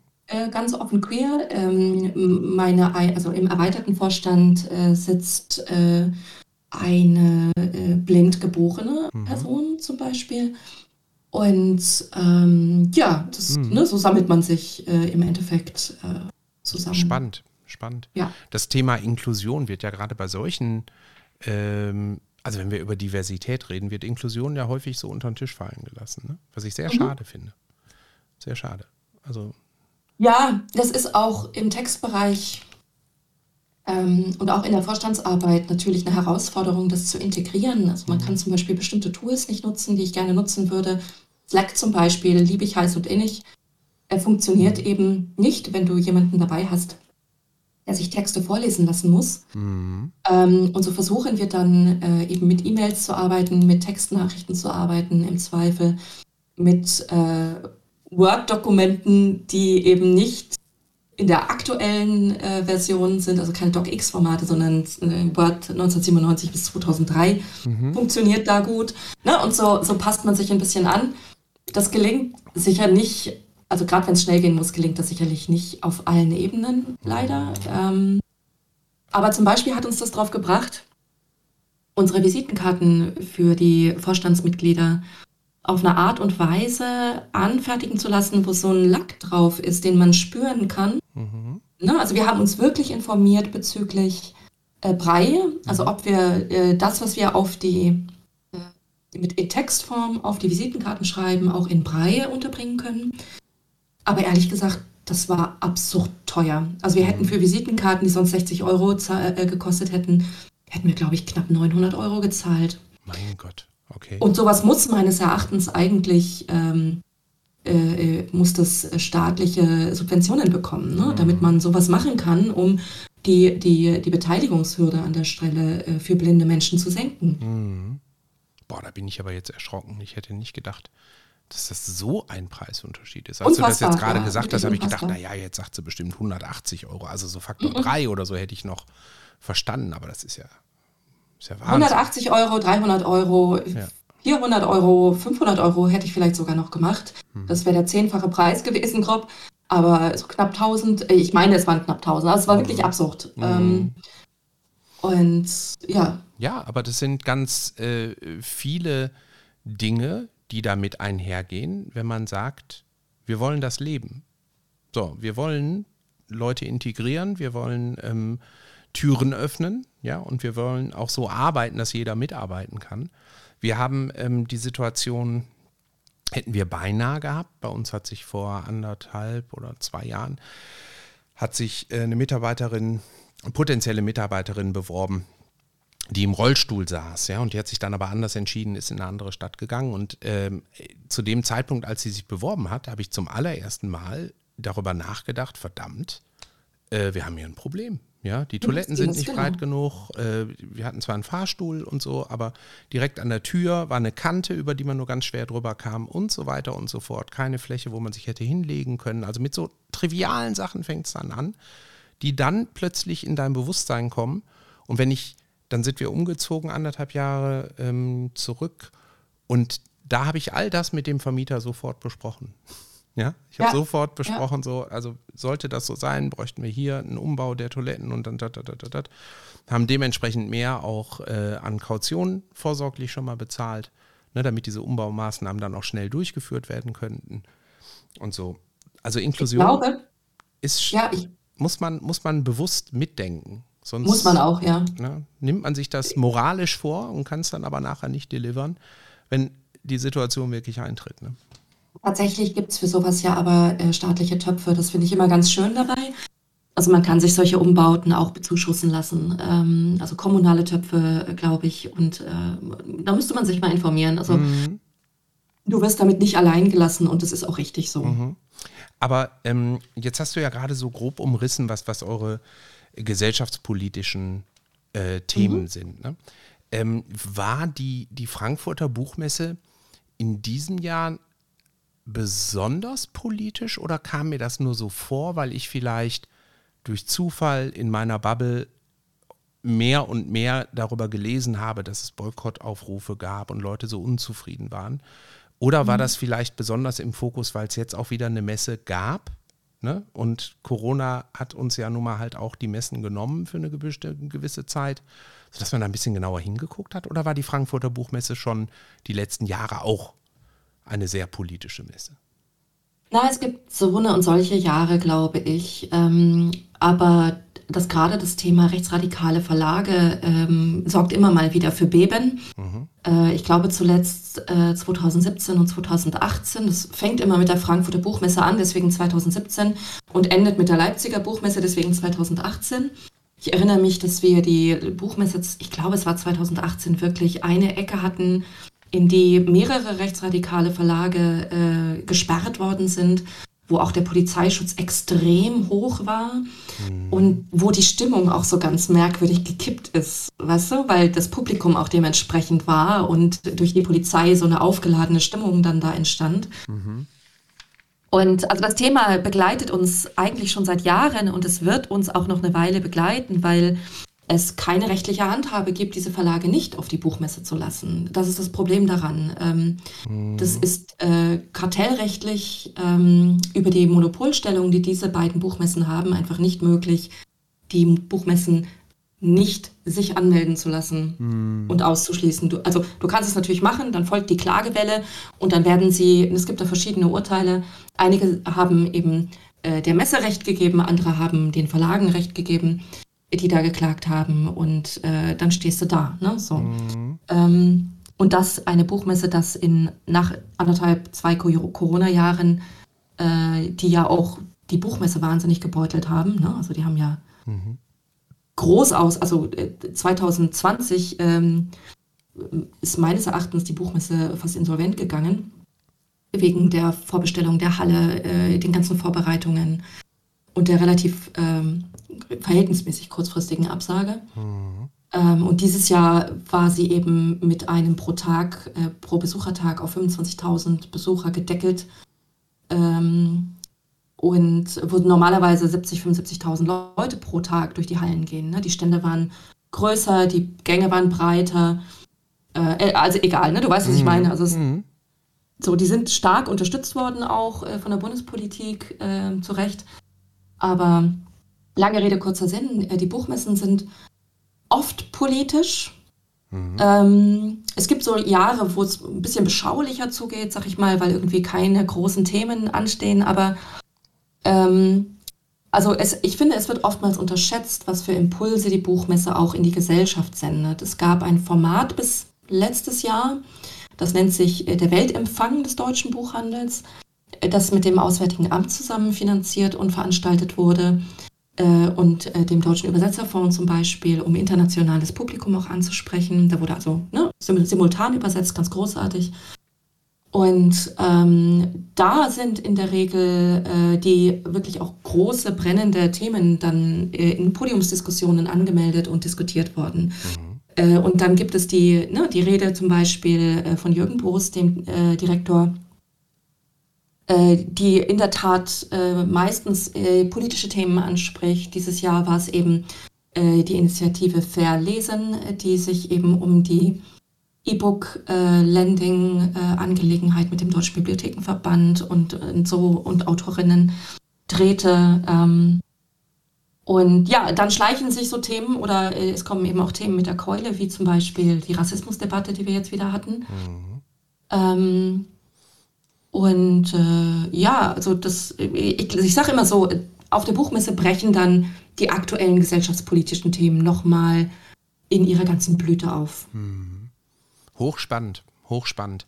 Ich ähm, habe jetzt aber gerade für, so für mich entschieden, ähm, dieses ganze, diese ganze widerliche nationaltümliche Rassismus-Kacke, die ähm, lassen wir jetzt hinter uns, weil, Bitte, ja.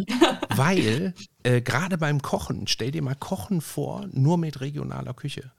Mhm. Ja, wie langweilig unser Essen wäre. Wenn man mhm. wirklich dieses, äh, diese Deutschtümelei und dieses, äh, wir machen alles äh, ohne ähm, Gäste aus dem Ausland und ohne äh, ähm, Internationalität, ja, furchtbar, furchtbar, was wir ja. alles nicht hätten, was wir alles Ach. auch an kulinarischen Erlebnissen nicht hätten, ja. Also ich äh, liebe zum Beispiel den Sushi-Laden, den ich direkt unter meinem äh, Büro habe. Ja, da bestelle ich mir dreimal die Woche bestelle ich mir Sushi. Ich kenne den, den Koch mit Vornamen. Äh, wir reden über, über das, äh, was die japanische Küche ausmacht. Wir reden über das, was die, die ähm, äh, deutsche Küche ausmacht. Ja, wir äh, gehen fünf Meter weiter nach rechts. Da habe ich ein hervorragendes türkisches Restaurant. Na, ist ein bisschen weiter weg, nicht fünf Meter, aber, aber so, ne? Äh, eine großartige, abwechslungsreiche Küche. Dann haben wir in, in Köln so viele super leckere arabische Restaurants. Wir haben ein kubanisches oh ja. Restaurant. Und wenn ich mir vorstelle, ähm, diese Idioten kämen wirklich mal irgendwann dahin, dass das ganze Einreisen äh, unmöglich ist und und und, wie viel uns da wegbrechen würde.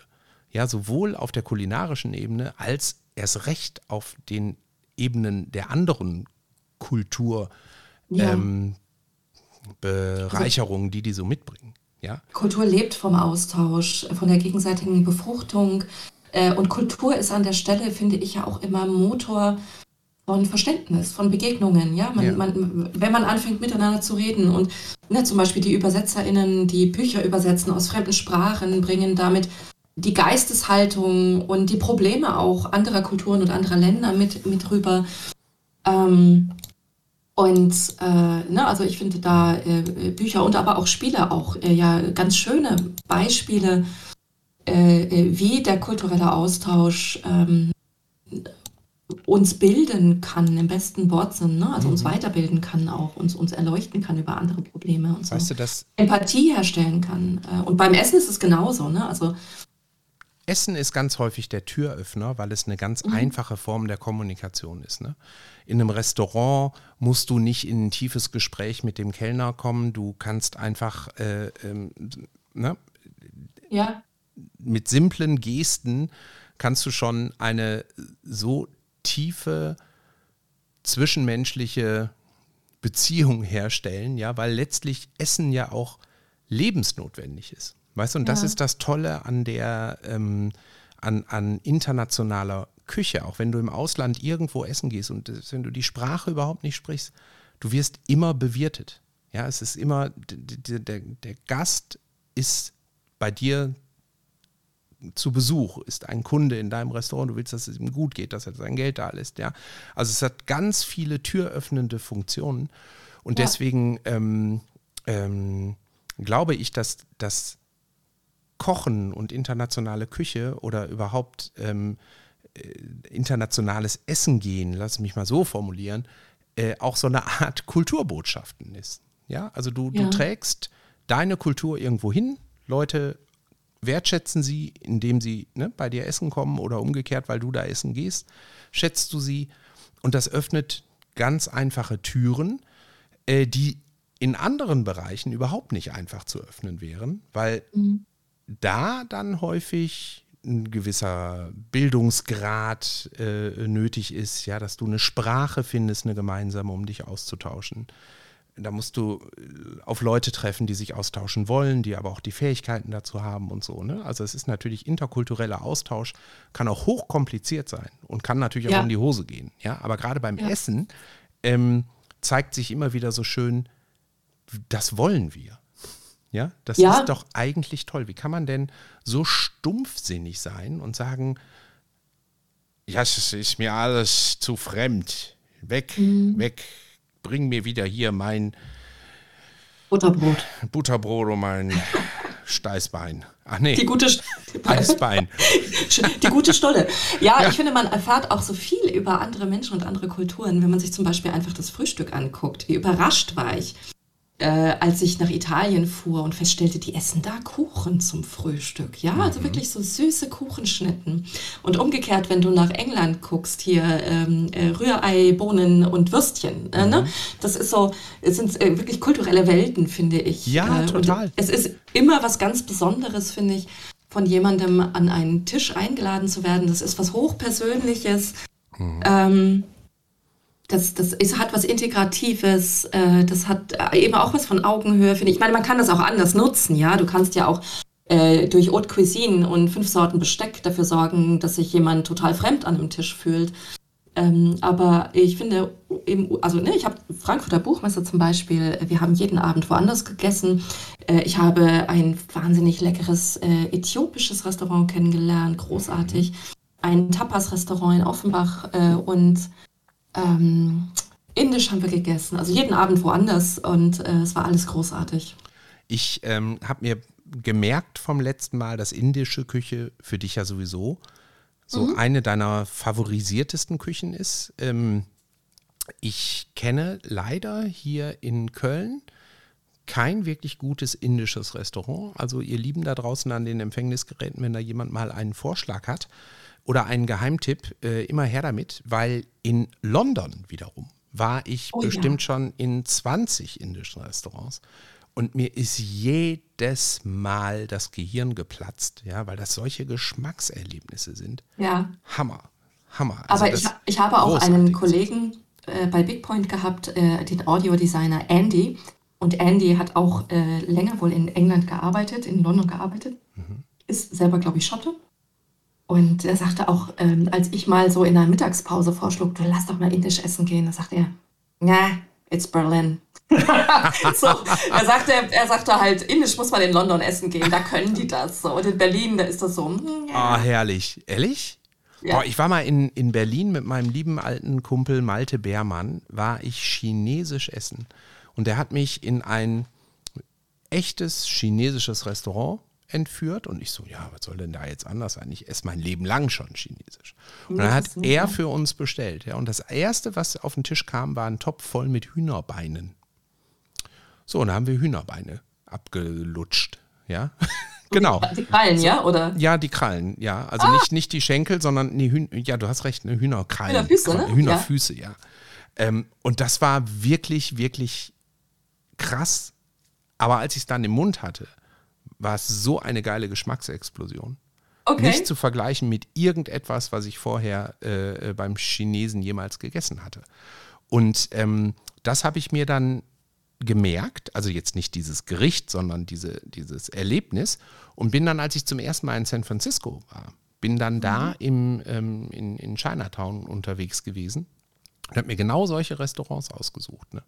Und das ist so geil. Das ist so geil. Und da hast du ja dann auch ganz lustig, äh, wenn du da als Deutscher hinkommst, der natürlich ein vernünftiges Englisch spricht, aber jetzt auch mit starkem Akzent und und und. Und dann unterhältst du dich mit einem Chinesen, der halt auch irgendwie mit Händen und Füßen und krassen Dialekt spricht. Da macht das so viel Spaß, mit solchen Leuten zu kommunizieren, weil das ist völlig befreit von Vorurteilen. Völlig. Ne? Die sind tiefenentspannt. Ich war tiefenentspannt. Das Essen war spektakulär gut. Ich durfte sogar nachher mit in die Küche. Ähm, weiß ich jetzt gar nicht, ob ich mich da im Nachhinein wirklich so äh, wohlgefühlt habe, weil das ist auch eine ganz andere Form von, von, von Kochen, ne, als man das hier so kennt. Das ist wahnsinnig heiß gewesen, wahnsinnig eng, unheimlich schnell. Also ich habe noch nie vorher ein so schnelles Kochen erlebt, weil die mit diesen riesen brennenden Vox und Öl und Gas und so da die ganze Zeit hantiert haben. Ähm, das war ein spektakuläres Erlebnis. Boah, spektakulär. Und die haben übrigens ein ganz entspanntes Verhältnis zu Glutamat da drüben. Ja, das habe ich auch gehört. Ne? Also da habe ich aber jetzt durch mehrere ähm, Podcasts, die ich hier gehört habe, ähm, auch meine Meinung zu geändert, weil auch die Wissenschaft mittlerweile sehr entspannt mit Glutamat umgeht und sagt, das ist alles okay. Ja, also es ist weder besonders ungesund, noch besonders giftig, noch besonders ne, verstörend. Es ist halt einfach eine Form von Geschmackssalz oder eine Salzform, so habe ich es mir zumindest gemerkt, ich hoffe, ich äh, habe mir das richtig gemerkt, ähm, die eben unseren äh, Umami-Geschmackssinn bedient. So. Und das mag ungewohnt sein und deswegen reagieren manche Menschen, wenn sie zum allerersten Mal ne, mit Glutamat äh, versetzte Speisen kriegen, so mit so einer Art Allergie darauf. Oder das ist jetzt kein echter allergischer Schock, aber man merkt dann so ein Kribbeln im Nacken oder solche Sachen, ja. Ähm, aber ansonsten äh, muss ich denen recht geben. Ich habe das letztens mal hier ausprobiert. Es fällt mir total schwer, Glutamat einzusetzen, weil ich immer finde, das hat eigentlich in einem guten Gericht nichts verloren.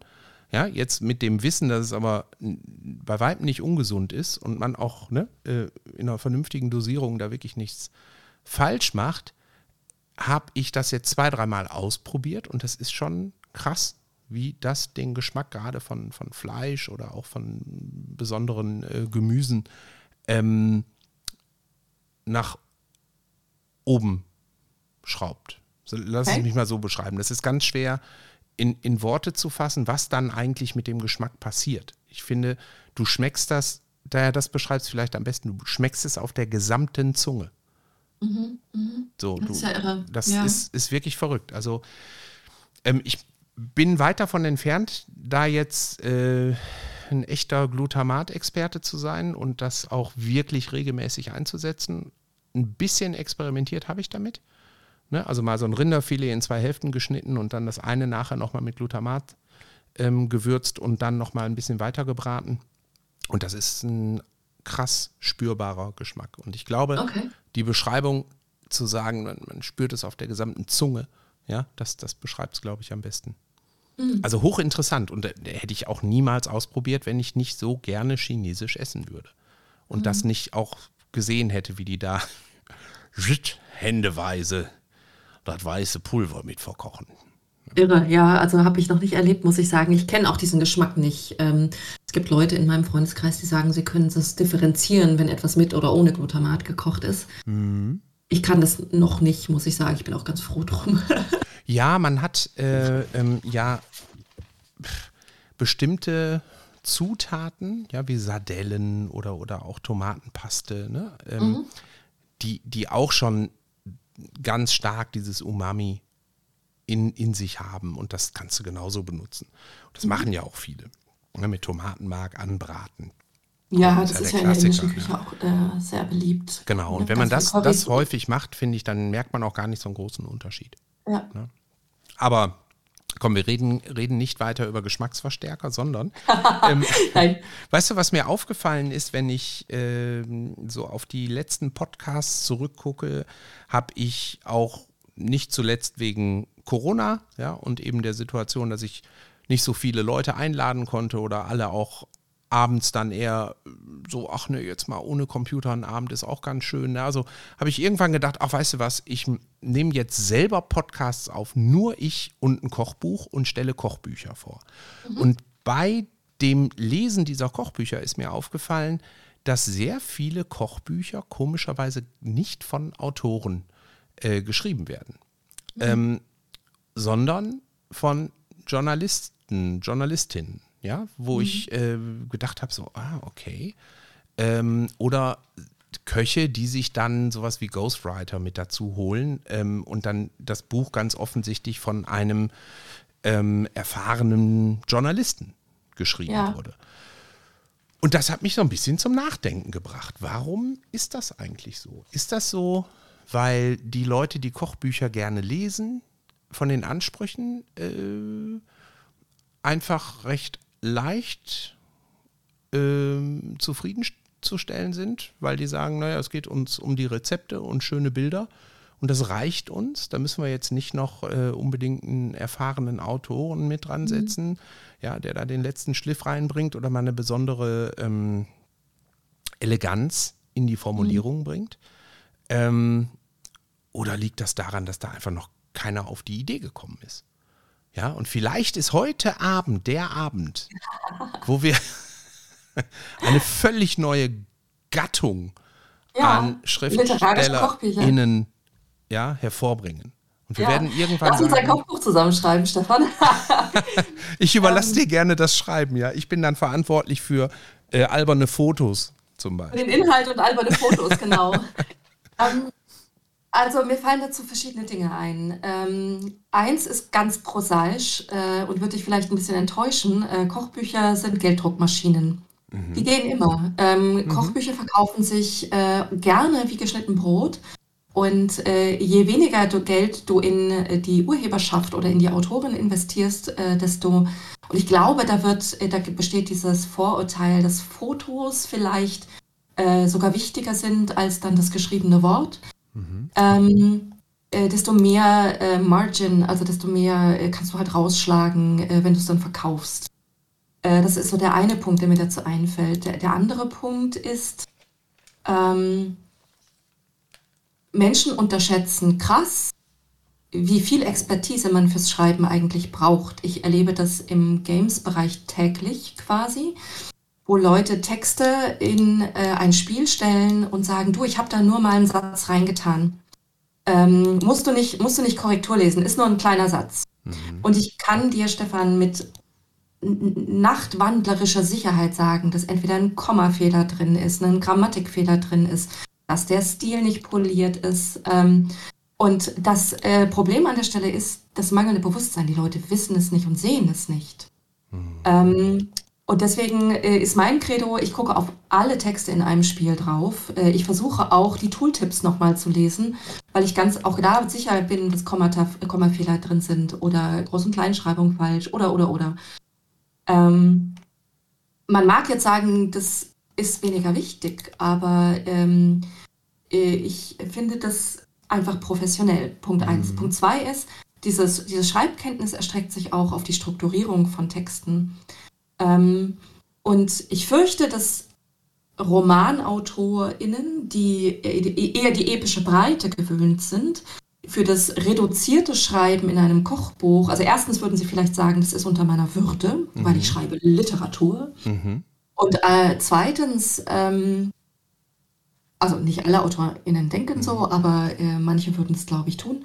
Und zweitens äh, sind Kochbücher ja doch eher, müssen gut strukturiert, faktenbasiert äh, und äh, pragmatisch aufbereitet sein. Ich zum Beispiel bin neulich auf ein NDR-Rezept reingefallen. Mhm. Äh, da wollte ich, was war das? Ähm, ich glaube, ich wollte ein ähm, asiatisch, ich glaube vietnamesisches Rezept machen und dachte, ich habe, also ich habe mir das angeguckt, das durch, ich habe ausnahmsweise sogar mal vor dem Einkaufen die Anleitung durchgelesen. Mhm. Das ist ja nämlich auch ein großer Fehler, den, man, den ich auch gerne mache, dass ich die Anleitung erst zu spät lese. Mhm. Und bin einkaufen gegangen, dachte, ich habe alles da und dann äh, fange ich an zu kochen und scrolle im Rezept auf meinem Handy so ein ganz kleines bisschen weiter und denke, wie Topping, wie mhm. Soße. So, und dann gab es also, dann hat, also die Strukturierung alleine, dann hatten sie also oben am Anfang nur die Zutaten für das Grundrezept, dann die Anleitung für das Grundrezept, dann hatten sie die Zutaten für das Topping und dann die Anleitung, wie ich das zubereite. Und dann hatten sie die Zutaten für die Soße und dann hatten sie die Zubereitung für die Soße. Und ich fühlte mich regelrecht verarscht, weil mhm. ähm, ich, äh, also wenn ich, wenn ich mir, ein Rezept angucke, dann hoffe ich, alles pragmatisch am Anfang zu tun, was ich einkaufen Dann gehe ich los und kaufe das ein. Und ähm, genau, also schlussendlich. Schön. Ja. Hätte ich das Rezept zu Ende gelesen, wäre alles gut gewesen, aber ich habe es halt nicht getan. Ja. So, ne? ja. Ja. Und insofern spielt die Struktur an der Stelle eben, wie bereite ich die Informationen, die ich da übermitteln will, eigentlich auf, auch eine große Rolle. Und ich glaube, das können Journalisten vielleicht manchmal besser als wir AutorInnen. Hm. Ich finde das äh, ähm, hochspannend, weil ähm, du natürlich wieder den Nagel auf den Kopf getroffen hast. Ich habe so viele Kochbücher jetzt gelesen, in denen ich ähm, auch oft gemerkt habe, boah, hier hat jetzt jemand dran gesessen, der ist wahnsinnig gut im Gliedern von Zusammenhängen. Ähm, Schreibstil sehr langweilig, also ne, hat mich auch nicht gepackt. Ich hatte auch nicht das Gefühl, dass ich jetzt hier irgendwas Besonderes koche, aber ich hatte alles auf einen Blick. Ja, also perfekt strukturiert. Das, das zieht sich ja dann auch durch solche Kochbücher durch. Habe ich ein Inhaltsverzeichnis? Wenn ja, wo ist es? Habe ich ein äh, Rezeptverzeichnis drin? Habe ich ein Zutatenverzeichnis drin? Habe ich ein Bildverzeichnis drin?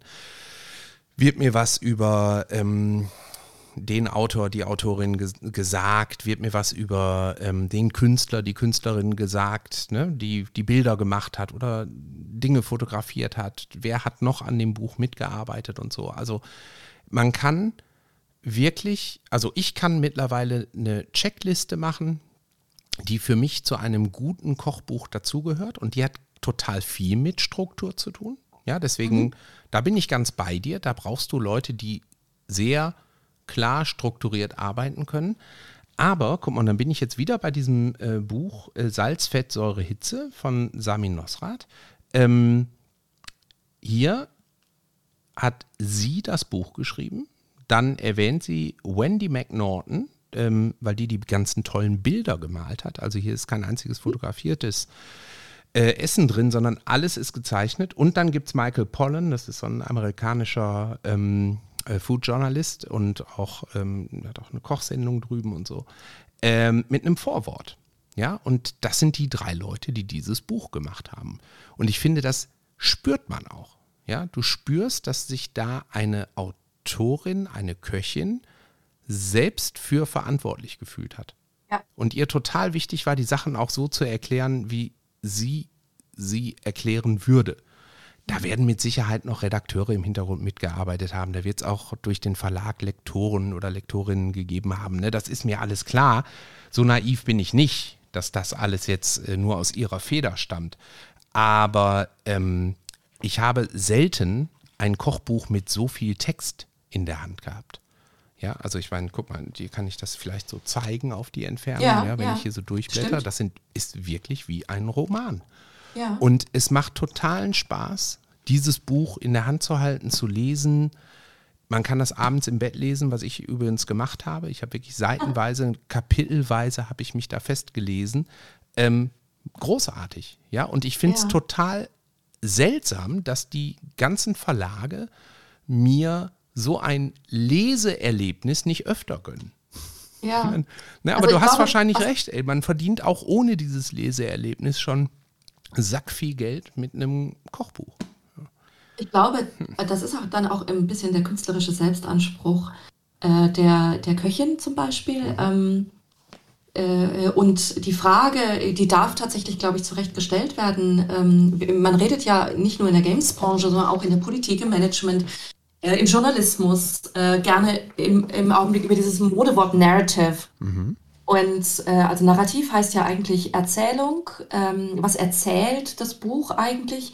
Und ähm, ich persönlich, äh, ich wedle meinen Studierenden auch immer mit dem Stichwort äh, Spannungsbogen äh, vor der Nase herum. Ja. Denn sp spätestens beim Spannungsbogen äh, unterscheiden sich Buch und Spiel nicht mehr wirklich tief voneinander, finde ich.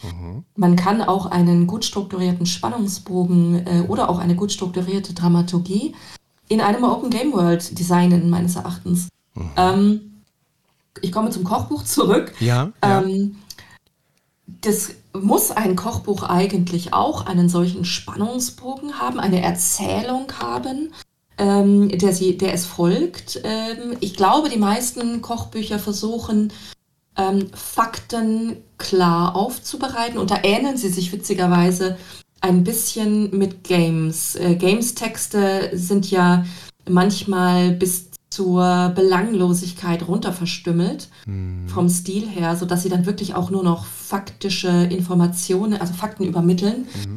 Und ich glaube, das versuchen viele Kochbücher an der Stelle auch zu machen. Und du machst jetzt den Schritt, dass du sagst, ich möchte, dass ein Kochbuch jenseits von den Informationen, wie habe ich dieses Gericht zu kochen, auch noch einen Unterhaltungswert besitzt. Und spätestens dort ähm, braucht man dann eine Erzählung äh, oder auch einen Spannungsbogen, in dem man das gestaltet und eventuell auch einen äh, interessanten Schreibstil.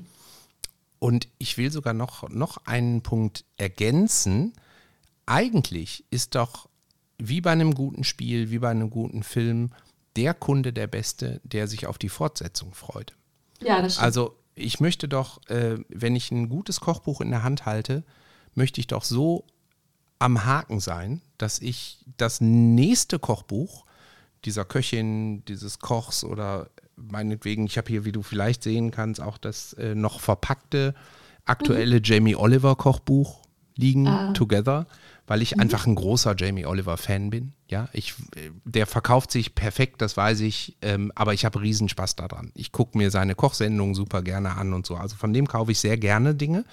Ich habe in seinem Restaurant in London mal gegessen. Oh, nee. Ich, ich glaube, Seventeen heißt das. Nicht in dem Restaurant, sondern in dem Restaurant, das er quasi so als Projekt für ähm, gestrandete Jugendliche mal aufgezogen hat. Ich erinnere mich, um ja. Die quasi in ein Handwerk, nämlich das Kochen oder das Servieren und so weiter zu führen, was quasi, glaube ich, so ein bisschen selbstverwalterisch irgendwann funktioniert. ne? Mhm. Wo die Leute, die Jugendlichen also angeleitet ähm, Ja. kochen, servieren und so weiter lernen. Da gab es auch eine Kochsendung zu oder eine Serie. Ja, ja, die habe ich auch gesehen. Wie hat es dir geschmeckt? Es, äh, es war teuer und fantastisch. Ach, wow, Ja, okay. ja, es war wirklich gut. Ja. Super, okay. Ja. Ne? Also, aber lange Rede, kurzer Sinn. Hier bin ich Fan bei Jamie Ja. Oliver. Den gönne ich mir gerne. Der hat jetzt mittlerweile 21 äh, Kochbücher rausgebracht oder irgendwie sowas. Also auf jeden Fall mindestens je eins pro Jahr. Ganz so akribisch bin ich da nicht hinterher, aber ich glaube, ich habe von dem acht oder neun Stück. Ne?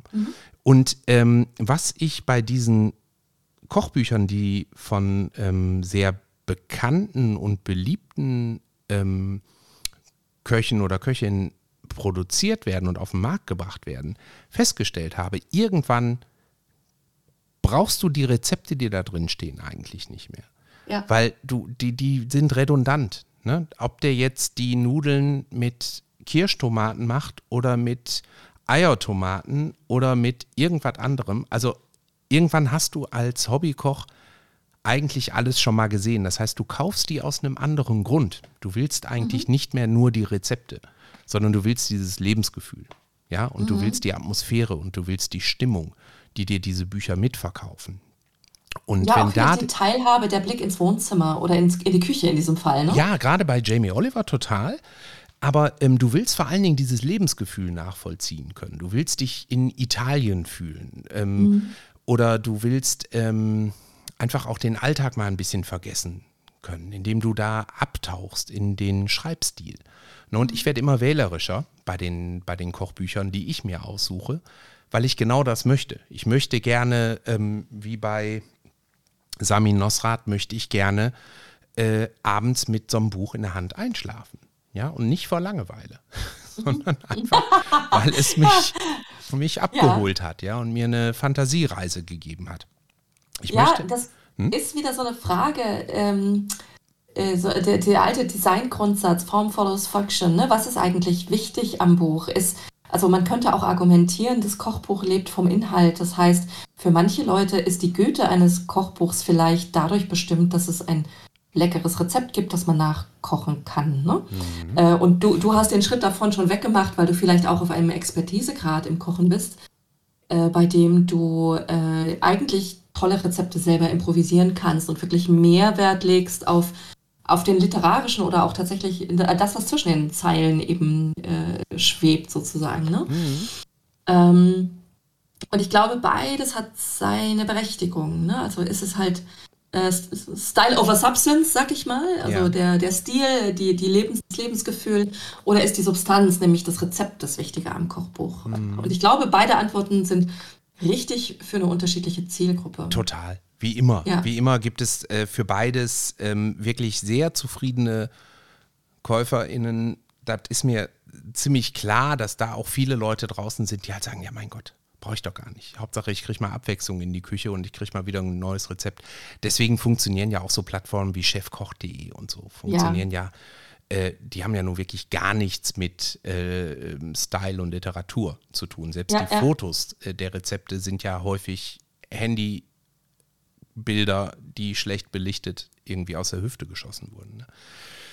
Ähm, du, ich möchte gerne mal äh, ein Buch ins Rennen werfen das ist das mit Abstand dickste Rezeptbuch, was ich besitze. Ich weiß nicht, es mag dickere geben, aber das Ding ja. hier hat über 700 Seiten.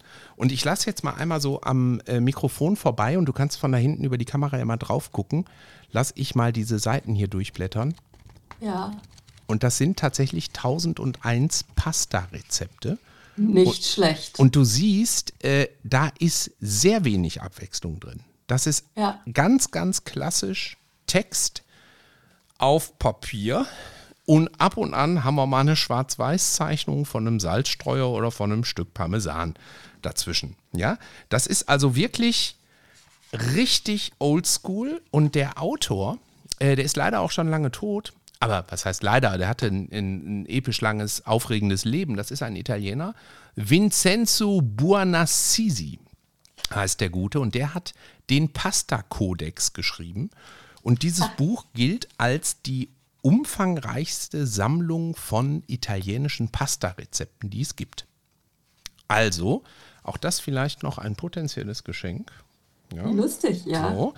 Ähm, und was ich an diesem Buch sehr mochte, sind die ersten 18 Seiten, ähm, weil zum einen äh, der gute Vincenzo da einmal ein, eine Art historischen Überblick gibt äh, der Mann ist ganz klassisch Journalist gewesen, hat dann ähm, im Italien der Nachkriegszeit angefangen, mehr und mehr übers Kochen zu schreiben, hat dann eine Akademie der italienischen Kochkünste gegründet und so. Und also ein ganz, ganz aktiver ähm, Kerl, der dann 2004 gestorben ist. Ja? Und äh, hatte seine höchste Schaffenszeit in den 70er Jahren. Das heißt, das Buch hier ist von 1972 oder 1974. Und ähm, der beschreibt also auf den ersten Seiten, beschreibt er einfach den, den, den, his, die historische Entwicklung der Pasta Kommt die aus China? Kommt die aus Italien? Kommt die aus Ägypten? Ja, welche verschiedenen Sorten gibt es eigentlich? Wann ist man auf die Idee gekommen, zum ersten Mal Tortellini zu machen? Was haben Tomaten für eine Funktion? Ja, äh, wie, wie, wie, was hat eigentlich Marco Polo mit Nudeln zu tun? Hat der die wirklich aus China mitgebracht? Und so weiter und so fort. Das macht wirklich Spaß, aber es sind nur 18 Seiten. Ähm, und dann kommen ja noch äh, 680 Seiten voller Rezepte. Dann kommt aber hier, und das fand ich total schön, weil ich das eine völlig unterschätzte, super wichtige ähm, Arbeit finde, äh, ein einseitiger Kommentar der Übersetzerin. Und zwar hat hier eine Judith Manet, ich hoffe, ich spreche es richtig aus, eine Seite lang beschrieben, welche Herausforderungen es eigentlich für sie war, ein Buch aus den 70er Jahren in die Jetztzeit zu übertragen und zu übersetzen. Ja. Und das ist doch mal schön, ja, dass man das die spannend, Arbeit ja. einer Übersetzerin wirklich wertschätzt, indem man sagt, natürlich kriegst du auch noch deine Seite in dem Buch. Ja, Total. Also Übersetzer kämpfen übrigens auch einen ganz eigenen Kampf in Deutschland. Äh, unser Schwesterverband VDÜ, also mhm. äh, der Verband der deutschen LiteraturübersetzerInnen, mhm. ähm, der äh, hat zum Beispiel im, ich glaube, letzten Jahr sehr äh, äh, großartigerweise mit dem Börsenverein des deutschen Buchhandels eine Best Practice äh, Vereinbarung zur Übersetzernennung endlich, muss man sagen, äh, äh, unterzeichnet. Mhm. Äh, es gibt also eine Empfehlung, wie das und wie man ÜbersetzerInnen nennen sollte, weil es ja, wenn wir ganz ehrlich sind, einen rasanten Unterschied macht. Wer übersetzt dieses Buch? Und ich kann mir vorstellen, dass es gerade, wenn du ein tausendseitiges Buch über Pasta schreibst, Begrifflichkeiten gibt, die so eng beieinander stehen, dass sie im Deutschen wahnsinnig schwierig übersetzbar sind. Mhm ähm, und ich dann da wirklich äh, durchfuchsen muss, wie unterscheiden sich eigentlich Papadelle von Verfalle von, ja, du, du, weißt, was ich meine. Ja, ja. So. Ja. Und ähm, also das spielt natürlich in, in literarischen äh, Kontexten äh, oder auch bei Games zum Beispiel nochmal einen anderen Unterschied. Äh, ne, wie überträgt man eigentlich das Gendern zum Beispiel oder, oder solche Dinge. Also äh, Übersetzen ist für mich ein hoch unterschätzter, sehr, sehr wichtiger und großartiger Beruf. Wahnsinn. Ne? Also ich kann, ja. das, kann das nur unterschreiben. Sie schreibt in dem äh, Vorwort, schreibt sie dann auch so schön, äh, dass sie auch manchmal wirklich, wirklich den Text verändern musste, weil sie der Meinung war, so Beschreibungen wie Ravioli-Formen reichen einfach nicht aus. also ja. ist sie dann hingegangen und hat halt auch noch ähm, selbst mitbeschrieben, was der Autor denn wohl damals wohl damit gemeint haben könnte. Ne? Ja. Und äh, ähm, das, das ist ähm, sehr schön und sehr wertschätzend. Und ich möchte dir mal das, das erste Rezept vorlesen, weil ich das auch so herrlich kurz finde. Die mhm. Rezepte, mhm. wie gesagt, ne, sind halt äh, 1000 äh, Stück. Ähm, da sind auch sehr, sehr komplizierte Rezepte bei, wo du wirklich über mehrere Stunden ein Rezept zubereitest, aber da, da gehe ich jetzt nicht drauf ein, sondern hier haben wir ein Rezept, das nennt sich äh, Spaghetti o Vermicelli aglio olio a crudo. Was übersetzt heißt Spaghetti oder Vermicelli mit Knoblauch und Öl. Ja. Ähm, und wir brauchen 500 Gramm Spaghetti oder Vermicelli, Knoblauch nach Belieben was ich schon super das ist finde. Hilfreich in einem Rezept. und Olivenöl nach Belieben. Ja? Super. So, und das Rezept ist, in Teilen Apuliens bereitet man diese sehr alte und kostengünstige Pasta immer noch zu. Die Pasta kochen und abtropfen lassen, in eine große heiße Servierschüssel geben und mit reichlich Olivenöl, am besten eine grüne, fruchtige Sorte, und zerdrücktem oder gehacktem Knoblauch vermischen, sodass die Wärme der Pasta auf Öl und Knoblauch übergeht und die Aromen sich verbinden können. Und dann heißt es zu Tisch und dieses schlichte Gericht in vollen Zügen genießen. Boom. Super. Das war das ja, Rezept. Da ist nichts mit Kochzeit und ist das Wasser jetzt gesalzen oder nicht oder wir sind ja völlig die verloren. In kochendes Wasser oder noch ins Kalten. Ja, ja. Ja. Weißt du, ganz viele Fragen. Ganz viele ja. Fragen, ne? Aber gleichzeitig ja. sagt er dann in seinem letzten Satz eben, ne? Und dann heißt es, zu Tisch und dieses schlichte Gericht in vollen Zügen genießen. Also man Großartig. kriegt Bock darauf. Ist aber auch gleichzeitig völlig hilflos, ne? Völlig hilflos, ja. und ey, das, so, so geht das die ganze Zeit. Ne? Du hast hier ständig irgendwelche Rezepte, die du liest und denkst, boah, das, das klingt super, boah, das klingt total lecker. Und du merkst ihm auch diese Begeisterung für das Essen, ja. äh, merkst du ihm äh, total an. Aber da sind wir wieder. Es ist eben, ja, in der Detailtiefe äh, nicht strukturiert genug. Ja, dafür. Nee, überhaupt nicht. Es wird so viel vorausgesetzt und das ist ja, das ist ja eigentlich die Krux. Ähm, also du musst ja im Design eines Buches, äh, auch in der Präsentation dann schlussendlich versuchen rüberzubringen, für wen ist dieses Buch eigentlich. Mhm. Und äh, wenn du nicht mal eine Kochzeit angibst oder einen, ne, also möchtest du die Nudeln al dente, wie findest du raus, ob sie al dente sind? Ja. Ähm, äh, äh wenn du da nicht mal eine Handhabe gibst, dann setzt du ja ganz, ganz viele Dinge voraus und wendest dich eigentlich nicht mehr an Anfängerinnen. Ne? Ja, also so, lässt, lässt die Leute halt einfach alleine, ja. Und genau. das geilste Rezept hier drin, was ich gefunden habe, ist das Rezept Nummer 120. Das nennt sich Capellini alla crema di latte. Das ist Capellini mit Sahne. Mhm. So.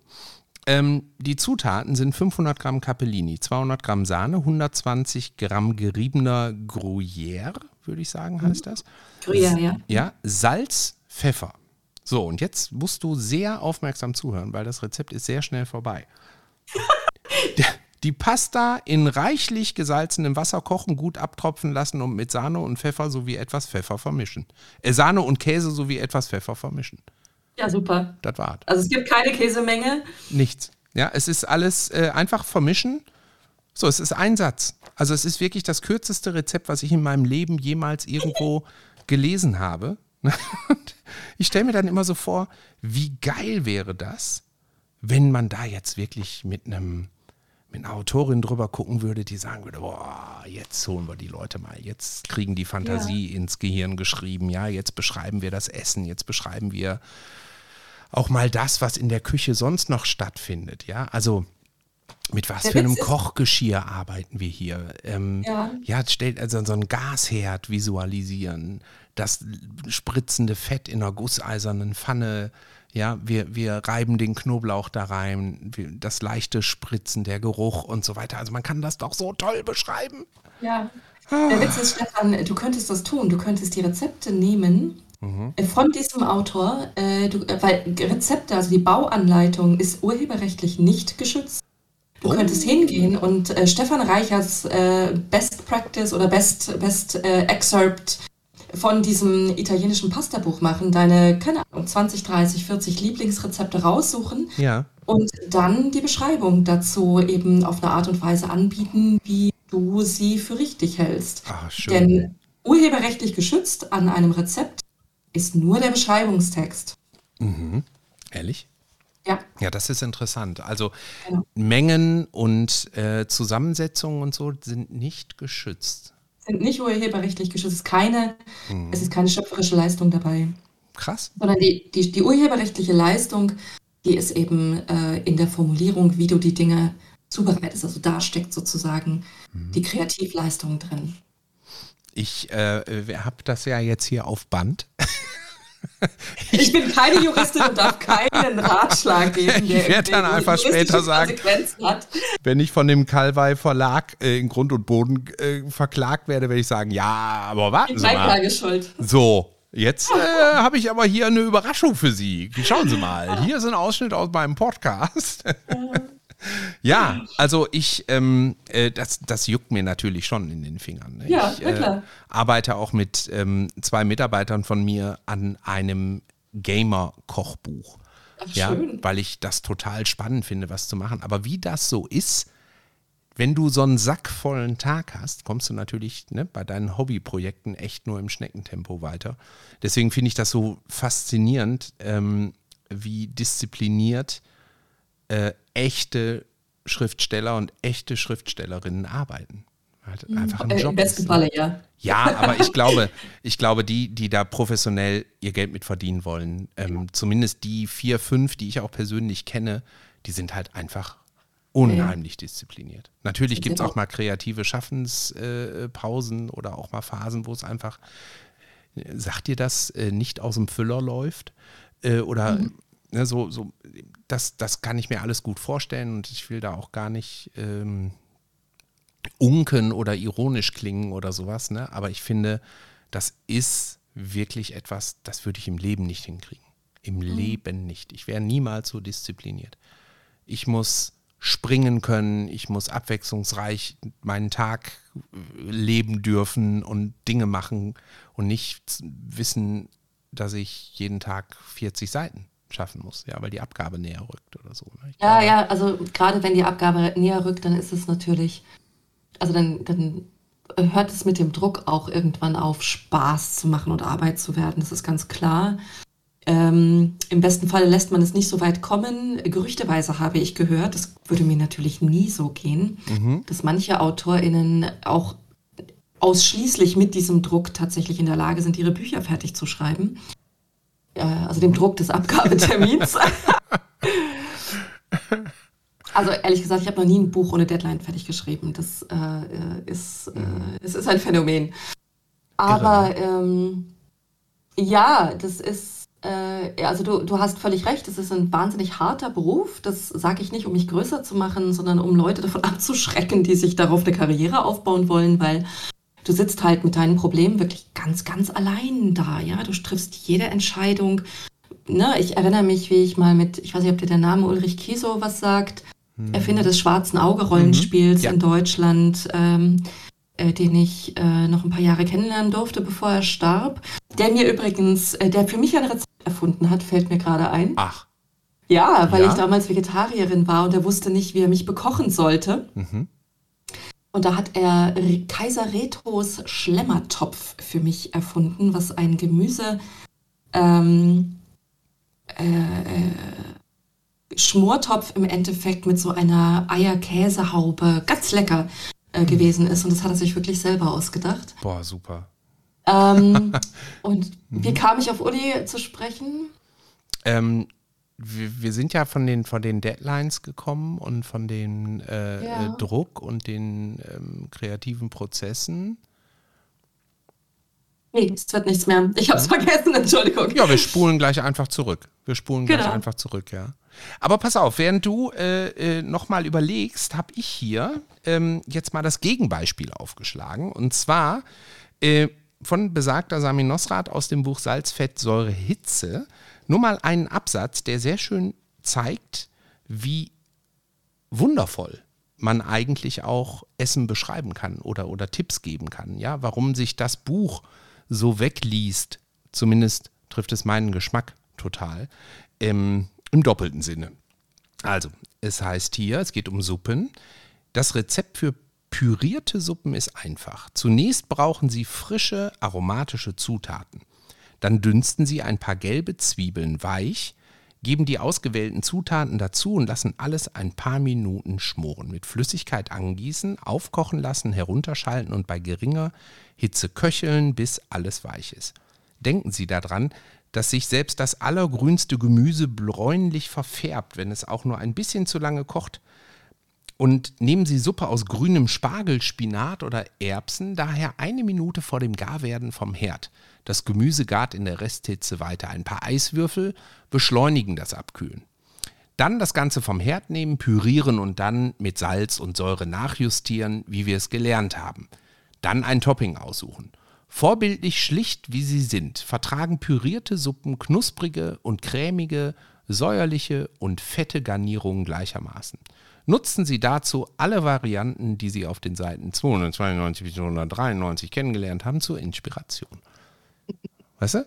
Und ich finde, das ist jetzt, das ist jetzt keine äh, Hochliteratur, das ist mir auch klar, ne? Aber du merkst einfach, da ist eine Autorin, der ist wichtig, dir nochmal Zusammenhänge in Erinnerung zu rufen, die dir auch. Ja, da werden dir auch Fertigkeiten vermittelt. Genau. So wie zum Beispiel Toppings mit Grundlagen kombiniert werden. Genau, so noch weiter. einen Eiswürfel mit reinwerfen, um Sachen zum Ab abzukühlen. Habe ich vorher nie drüber nachgedacht. Ganz ehrlich, das ist so, ja. so ein trivialer Tipp eigentlich und so naheliegend, ja. Ja. Aber mache ich jetzt regelmäßig. Ich habe so einen ja, Kühlschrank glücklicherweise bei mir in der, der Küche unten, ja, wo ich dann so Eiswürfel rauszapfen kann. Und das ist ja ruckzuck gemacht. Einmal gegendrücken, also, ein paar Eiswürfel und damit brichst du den Kochvorgang ab. Ne? Ja, das Buch macht da ja den Schritt weg, einfach nur von einer Rezeptempfehlung oder einer Rezeptbauanleitung ähm, hin zum, äh, zum Handwerklichen, ne? also zum mhm. Schulungsbuch, wenn ja. man ehrlich ist. Also ja. damit macht sich die Autorin natürlich langfristig ein bisschen überflüssig, weil man sagen könnte, wenn ich ausreichend äh, Techniken gelernt habe von ihr, dann brauche ich die anderen Bücher nicht mehr kaufen. Aber auf der anderen Seite, vielleicht steckt da ja noch was drin. Ne? Also man kann ja immer noch auf die Idee kommen, vielleicht gibt es Dinge, die ich noch, die ich noch lernen kann. Ja, und ja.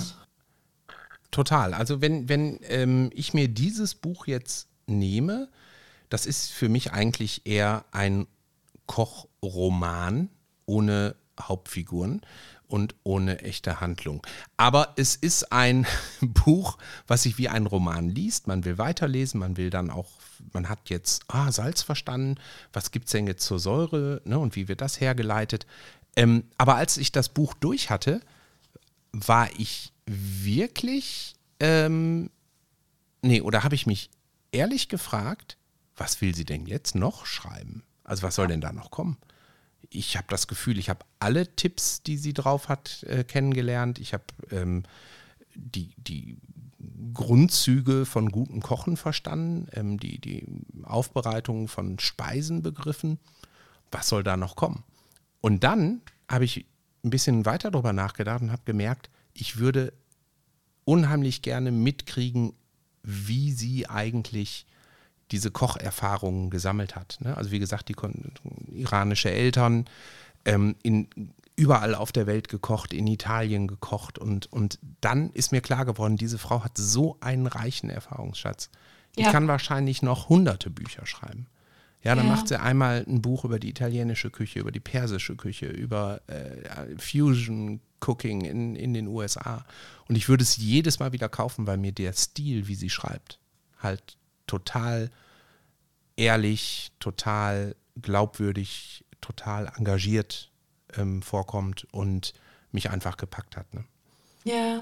Und, und damit macht es, äh, ne, du, du, sagtest ja vorhin was, ne, man lernt bei Jamie Oliver, kann man so ein bisschen in die Küche und auch ins Leben gu gucken in seinen Büchern. Mhm. Und genau das erfüllt dieses Buch ja dann offensichtlich auch, dass man wirklich mitbekommt, was sie alles schon gemacht hat und ja. erlebt hat und so. Das ist, das, das macht es dann natürlich auch authentisch und spannend. Ne? Weißt du, ähm, mit einem Blick auf die Uhr müssen wir ja so ja. langsam aber sicher mal zum Ende kommen. Ne? Wir haben jetzt schon wieder fast 20 vor 11. Ähm, aber die Zeit verfliegt immer so. Das ist ein Ding, ja, ja. Das hätte ich jetzt auch nicht gedacht. Es macht, macht einfach wahnsinnig viel Spaß. Aber im, mich würde zum Abschluss nochmal interessieren, äh, die Autorin Lena Falkenhagen. Mhm. Welches Kochbuch oder welche Art von, von Literatur rund ums Kochen würde dich eigentlich interessieren? Also, wo würdest du sagen, boah, jetzt, wo ich so drüber nachdenke und mich so eingelassen habe auf das Thema, was fehlt dir da draußen? Was hättest du gern mal als Roman? Mhm. Oder welche Art von Kochbüchern? Ich meine, natürlich äh, Reichards Gamer Kochbuch, das steht ganz oben auf deiner Liste. das, das brauche ich unbedingt, klar. ja. Das brauchst du unbedingt. Das ist äh, auch, wird auch ein literarisches Meisterwerk, natürlich. Ich glaube auch, ja. Es werden, es werden aufgewärmte Ravioli, ähm, Schnellpizza-Rezepte, Gummibärchen aufgelöst in. Cola. Genau. Ich, ich hau einfach jedes Klischee über Gamer hau ich in dieses Buch und verabschiede mich damit auf ewig aus der Branche. Absolut. so. Dich unsterblich machen, ich sehe es jetzt schon. Ähm, ehrlich gesagt, es gibt so vieles da draußen schon, ne? Also von Tom Hillenbrand, der äh, über zum Beispiel der Kaffeedieb, ne? Also der wirklich kulinarische Romane schreibt. Tom ist ja sonst auch ein Thriller-Autor, aber er schreibt eben auch Literar äh, also kulinarische Detektivgeschichten, glaube ich. Ich habe jetzt noch keins davon wirklich gelesen. Mhm. Über einen Koch. Ähm, und dann gibt es, äh, ich weiß nicht, ob du, auch das habe ich noch nicht gelesen, ich habe es auf meinem Nachttisch liegen, ähm, äh, Defensive Baking, äh, falls dir das was sagt. Also Wie geil. Nee, das kenne ich ein, nicht. Lass mich das mal äh, gerade googeln. Äh, der Titel ist noch länger. Ähm, A Wizard's Guide to Defensive Baking, wo äh, äh, eine der Figuren, äh, die da mitspielt, ein äh, Sauerteig-Familiar ist. Ähm, also es, es, gibt so abgefahrene mhm. humoristische Sachen wie das. Es gibt Detektivgeschichten rund ums essen oder trinken, wie dem Kaffeedieb. Ähm, also das, und, das Buch hier, der Kaffeedieb, ne, das, ich muss gerade ganz kurz einmal vorlesen, worum es da geht. Ich habe es gerade kurz gegoogelt. Ein historischer Abenteuerroman, farbenprächtig und spannend, ganz großes Kino. Wir schreiben das Jahr 1683. Europa befindet sich im Griff einer neuen Droge. Ihr Name ist Kaffee, geschrieben mhm. K-A-H-V-E. Sie ist immens begehrt und teuer, denn die Osmanen haben das Monopol darauf und sie wachen streng darüber. Da habe ich schon Bock. Ja, ja. Da habe ich schon Bock. Und, das will ich so. Und da lernt man ja. dann auch gleich ein bisschen was über die, die Historie sozusagen, über die Verbreitung des Kaffees in, in Europa. Ne? Ganz spannend. Ja. Ähm, aber nee, das, äh, du merkst, so tief hatte ich mich damit noch nicht auseinandergesetzt. Ähm, aber da ich wahnsinnig gerne Espresso und Cappuccino trinke zum Beispiel, mhm. spricht mich das auch an. Alleine durch die, den Duft, den man sofort in der Nase hat. Total, total. Und ähm, also tatsächlich reizen mich, und da, da stimme ich ein bisschen mit dir überein, mich reizen so Rezeptbücher oder Kochbücher, die auch ein gewisses Lebensgefühl mitvermitteln. Also mein Lieblingsrezeptbuch ist im Augenblick ähm, ein orientalisches Kochbuch, wo man eben auch, äh, ne, da, da spielen so Stichworte wie Auberginen, wie bearbeite ich die eigentlich, dass sie lecker sind, ähm, Tahin, ähm, Dinge mit Rosinen und Nüssen und so, ne? dass man so ein bisschen in diese, diese, wie ich finde, ganz, ganz spannende arabische Küche zum Beispiel mal reinschaut. Mhm. Ähm, also, dass, dass man da so ein bisschen über den Tellerrand schauen lernt. Aber ehrlich gesagt, ich habe es ja vorhin schon gestanden, ich bin da eher so die Pragmatikerin, was das Kochen angeht. Mhm. Ähm, fehlt mir was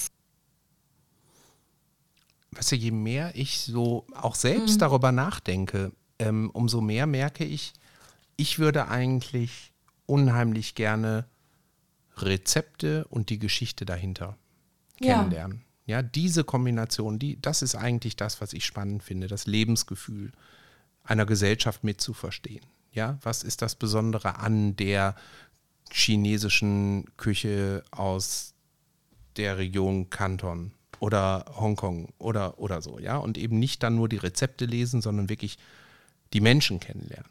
Also ich glaube, ja. dafür braucht es talentierte Schreiber, die eben hingehen und das dann auch so formulieren können, dass man abgeholt wird und mitgenommen wird.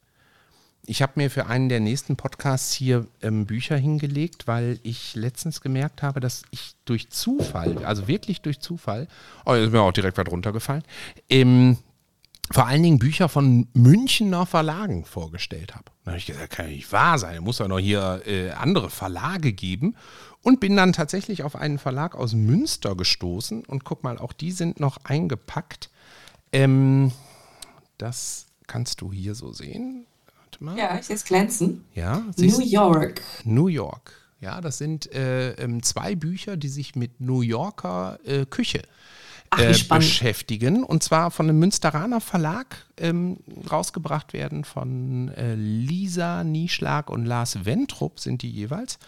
Und ähm, als ich da durchgeblättert habe in der Buchhandlung, hat mir unheimlich gut gefallen, dass da wirklich echte Original New Yorker Rezepte drin sind, die ich auch wirklich aus New York selber kenne. Cheesecake und Bacon, ähm, ach Quatsch, Bacon, äh, ähm, diese, diese ähm, ja, Cookies, wie heißen sie denn? Naja, komme ich gleich vielleicht nochmal drauf. Ne? Aber mhm. diese, diese ganz besondere Art dieser breiten amerikanischen Kekse, die so zerfließen und dann beim Backen so schön saftig von innen sind und äh, so, so, so äh, Schoko-Brownies mit geschmolzenem Schokokern drin, aber immer garniert mit tollen Bildern, mit tollen Texten, die von einer ähm, Bloggerin, Lebensmittelbloggerin, die eben in New York lebt, geschrieben wurden. Ja, und diese Kombination, die finde ich spannend. Das Gefühl zu haben, du lernst dir ein Rezept kennen, das könntest du rein theoretisch, wenn du mal irgendwann in New York bist, an dem so und so vielen Block oben rechts in der Ecke, könntest du in das Restaurant gehen und würdest das genauso mm, da essen können, wie du das in dem Buch gesehen hast, ja, oder wie dir das beschrieben wurde. Vermittelt ja auch eine Form von Lebensgefühl, die ist vielleicht, das ist vielleicht so, wie es jetzt also wie es niedergelegt ist im Buch, gar nicht mehr gibt. Ne? Ähm, vielleicht ist das Buch 10, 20 Jahre alt und äh, gerade in so einer schnelllebigen Stadt wie, wie New York oder in kleinerem Maßstab in Berlin verändern sich solche Dinge ja auch ganz schnell. Ne? Also mhm. wenn ich mir vorstelle, ein Kochbuch über äh, in diesem Stil in Berlin, da würdest du vielleicht die, die alten Sozis in, im Wedding fragen oder ne, die, die äh, keine Ahnung, heutzutage die Spießer in, äh, in Prenzlauer Berg, die Schwäbischen, ja. Ähm, und damit meinen wir natürlich nicht euch, liebe, liebe Hörerinnen und Hörer. Natürlich nicht. Ihr seid das ist alle. Ja nur das Klischee. Genau, jenseits jedes Klischees. Genau, und äh, also so, so ist, so ist das, glaube ich, auch so ein, so ein Snapshot äh, äh, der, der so eine Momentaufnahme des, der Zeit, in der das Buch geschrieben worden ist. Insofern auch so historisch ganz spannend. Ja. Ja, mhm. ja. Also schau mal, ich ähm, will dir das nur mal einmal, ich habe es jetzt mal aufgemacht, ich oh, kann, ja, kann das Bild. immer so schön ja. zeigen. Ne? Und der ja. Untertitel von diesem Buch, ähm, New York Christmas, Rezepte und Geschichten. Mhm. Und das finde ich ist eine tolle Kombination. Ne? Also ich werde das Buch nochmal äh, einzeln vorstellen, aber das ist toll gestaltet, es sind wunderschöne Bilder drin, die Rezepte sind cool, dazwischen sind tolle Geschichten über die Menschen. Das Ganze kombiniert mit Weihnachtsgeschichten, finde ich auch schön, ja, dass man auch wirklich äh, äh, so ein paar nachdenkliche, ähm, ja, manchmal auch ein bisschen kitschige, aber wunderschöne Geschichten da noch mit drin hat, ne? ähm, über das Wunder des, äh, der Weihnacht. Ähm, womit wir jetzt natürlich wieder so ein bisschen bei unserem Anfangsthema sind. Ja, das stimmt. Mit deinem Pechkekskalender. Ja. Ähm, und somit schließt sich eigentlich auch ganz hervorragend der Bogen für heute. Ich fand es wieder wunderschön, mit dir zu reden und äh, habe mich sehr gefreut, dass du dir jetzt so viel Zeit wieder genommen hast für mich hier und äh, für die Leute, die uns zuhören. Liebe Lena, haben wir denn noch irgendwas vergessen? Müssen wir noch was erwähnen? Gibt es noch irgendetwas, was du, ohne dass du diesen Podcast nicht enden lassen kannst? Hm, ähm, ich weiß es nicht. Also ich, es hat mir auch wieder wunderbar viel Spaß gemacht. Man plaudert eben einfach so nett dahin. Mhm. Ähm, und die Themen werden irgendwie interessanter und man, man schichtet so Dinge manchmal auch ab. Ähm, ja, ich weiß es nicht. Nein, wir wollten noch über aktuelle Projekte sprechen, aber das schaffen wir jetzt nicht mehr, Stefan. Ja, das, wir brauchen noch einen Podcast. oh. um, Lenas und Stefans Bissfest. Ja, so ist es. Ich steige da einfach ein. Nein, ähm, ich wollte gerade sagen, dass mir tatsächlich noch auffällt, ein stilvolles Kochbuch mit erotischen Rezepten oder auch erotischen Geschichten und Rezepten. Äh, und da meine ich jetzt äh, keine Schmuddeleien oder sowas, sondern wirklich, ähm, also keine Ahnung, Rezepte zum Verführen zum Beispiel. Boah. Das fände ich, äh, glaube ich, noch ganz interessant. Das ist mal spannend. Ja. Äh, oh, da muss ich mal, muss ich mal gucken. Also ich kann mir fast nicht vorstellen, dass es da noch keine äh, Stimmt, gibt es sowas, ja. ja. Ne, entsprechenden Bücher gibt, aber, aber das wäre auch mal toll. Ne? Dann ja, besorge ich mal so ein paar ähm, äh, Kochbücher und dann wird uns allen warm ums Herz hier ja. demnächst. Ähm, ich spreche jetzt hier an dieser Stelle nochmal meine Essenseinladung an dich äh, vor Zeugen aus. Ähm, Sehr gerne. Ja. Wir müssen das hinkriegen. Du kannst auch gerne mal zum Kochen vorbeikommen, wenn es dich nach Köln äh, verschlägt, weil Montagabend bei mir immer gekocht wird. Ja, und dann könnten wir mal zusammen vor der Kamera indische Küche zum Beispiel ausprobieren was ich Sehr so gut wie gar nicht kann. Ja, also da bin ich dann der schnibbelnde Azubi.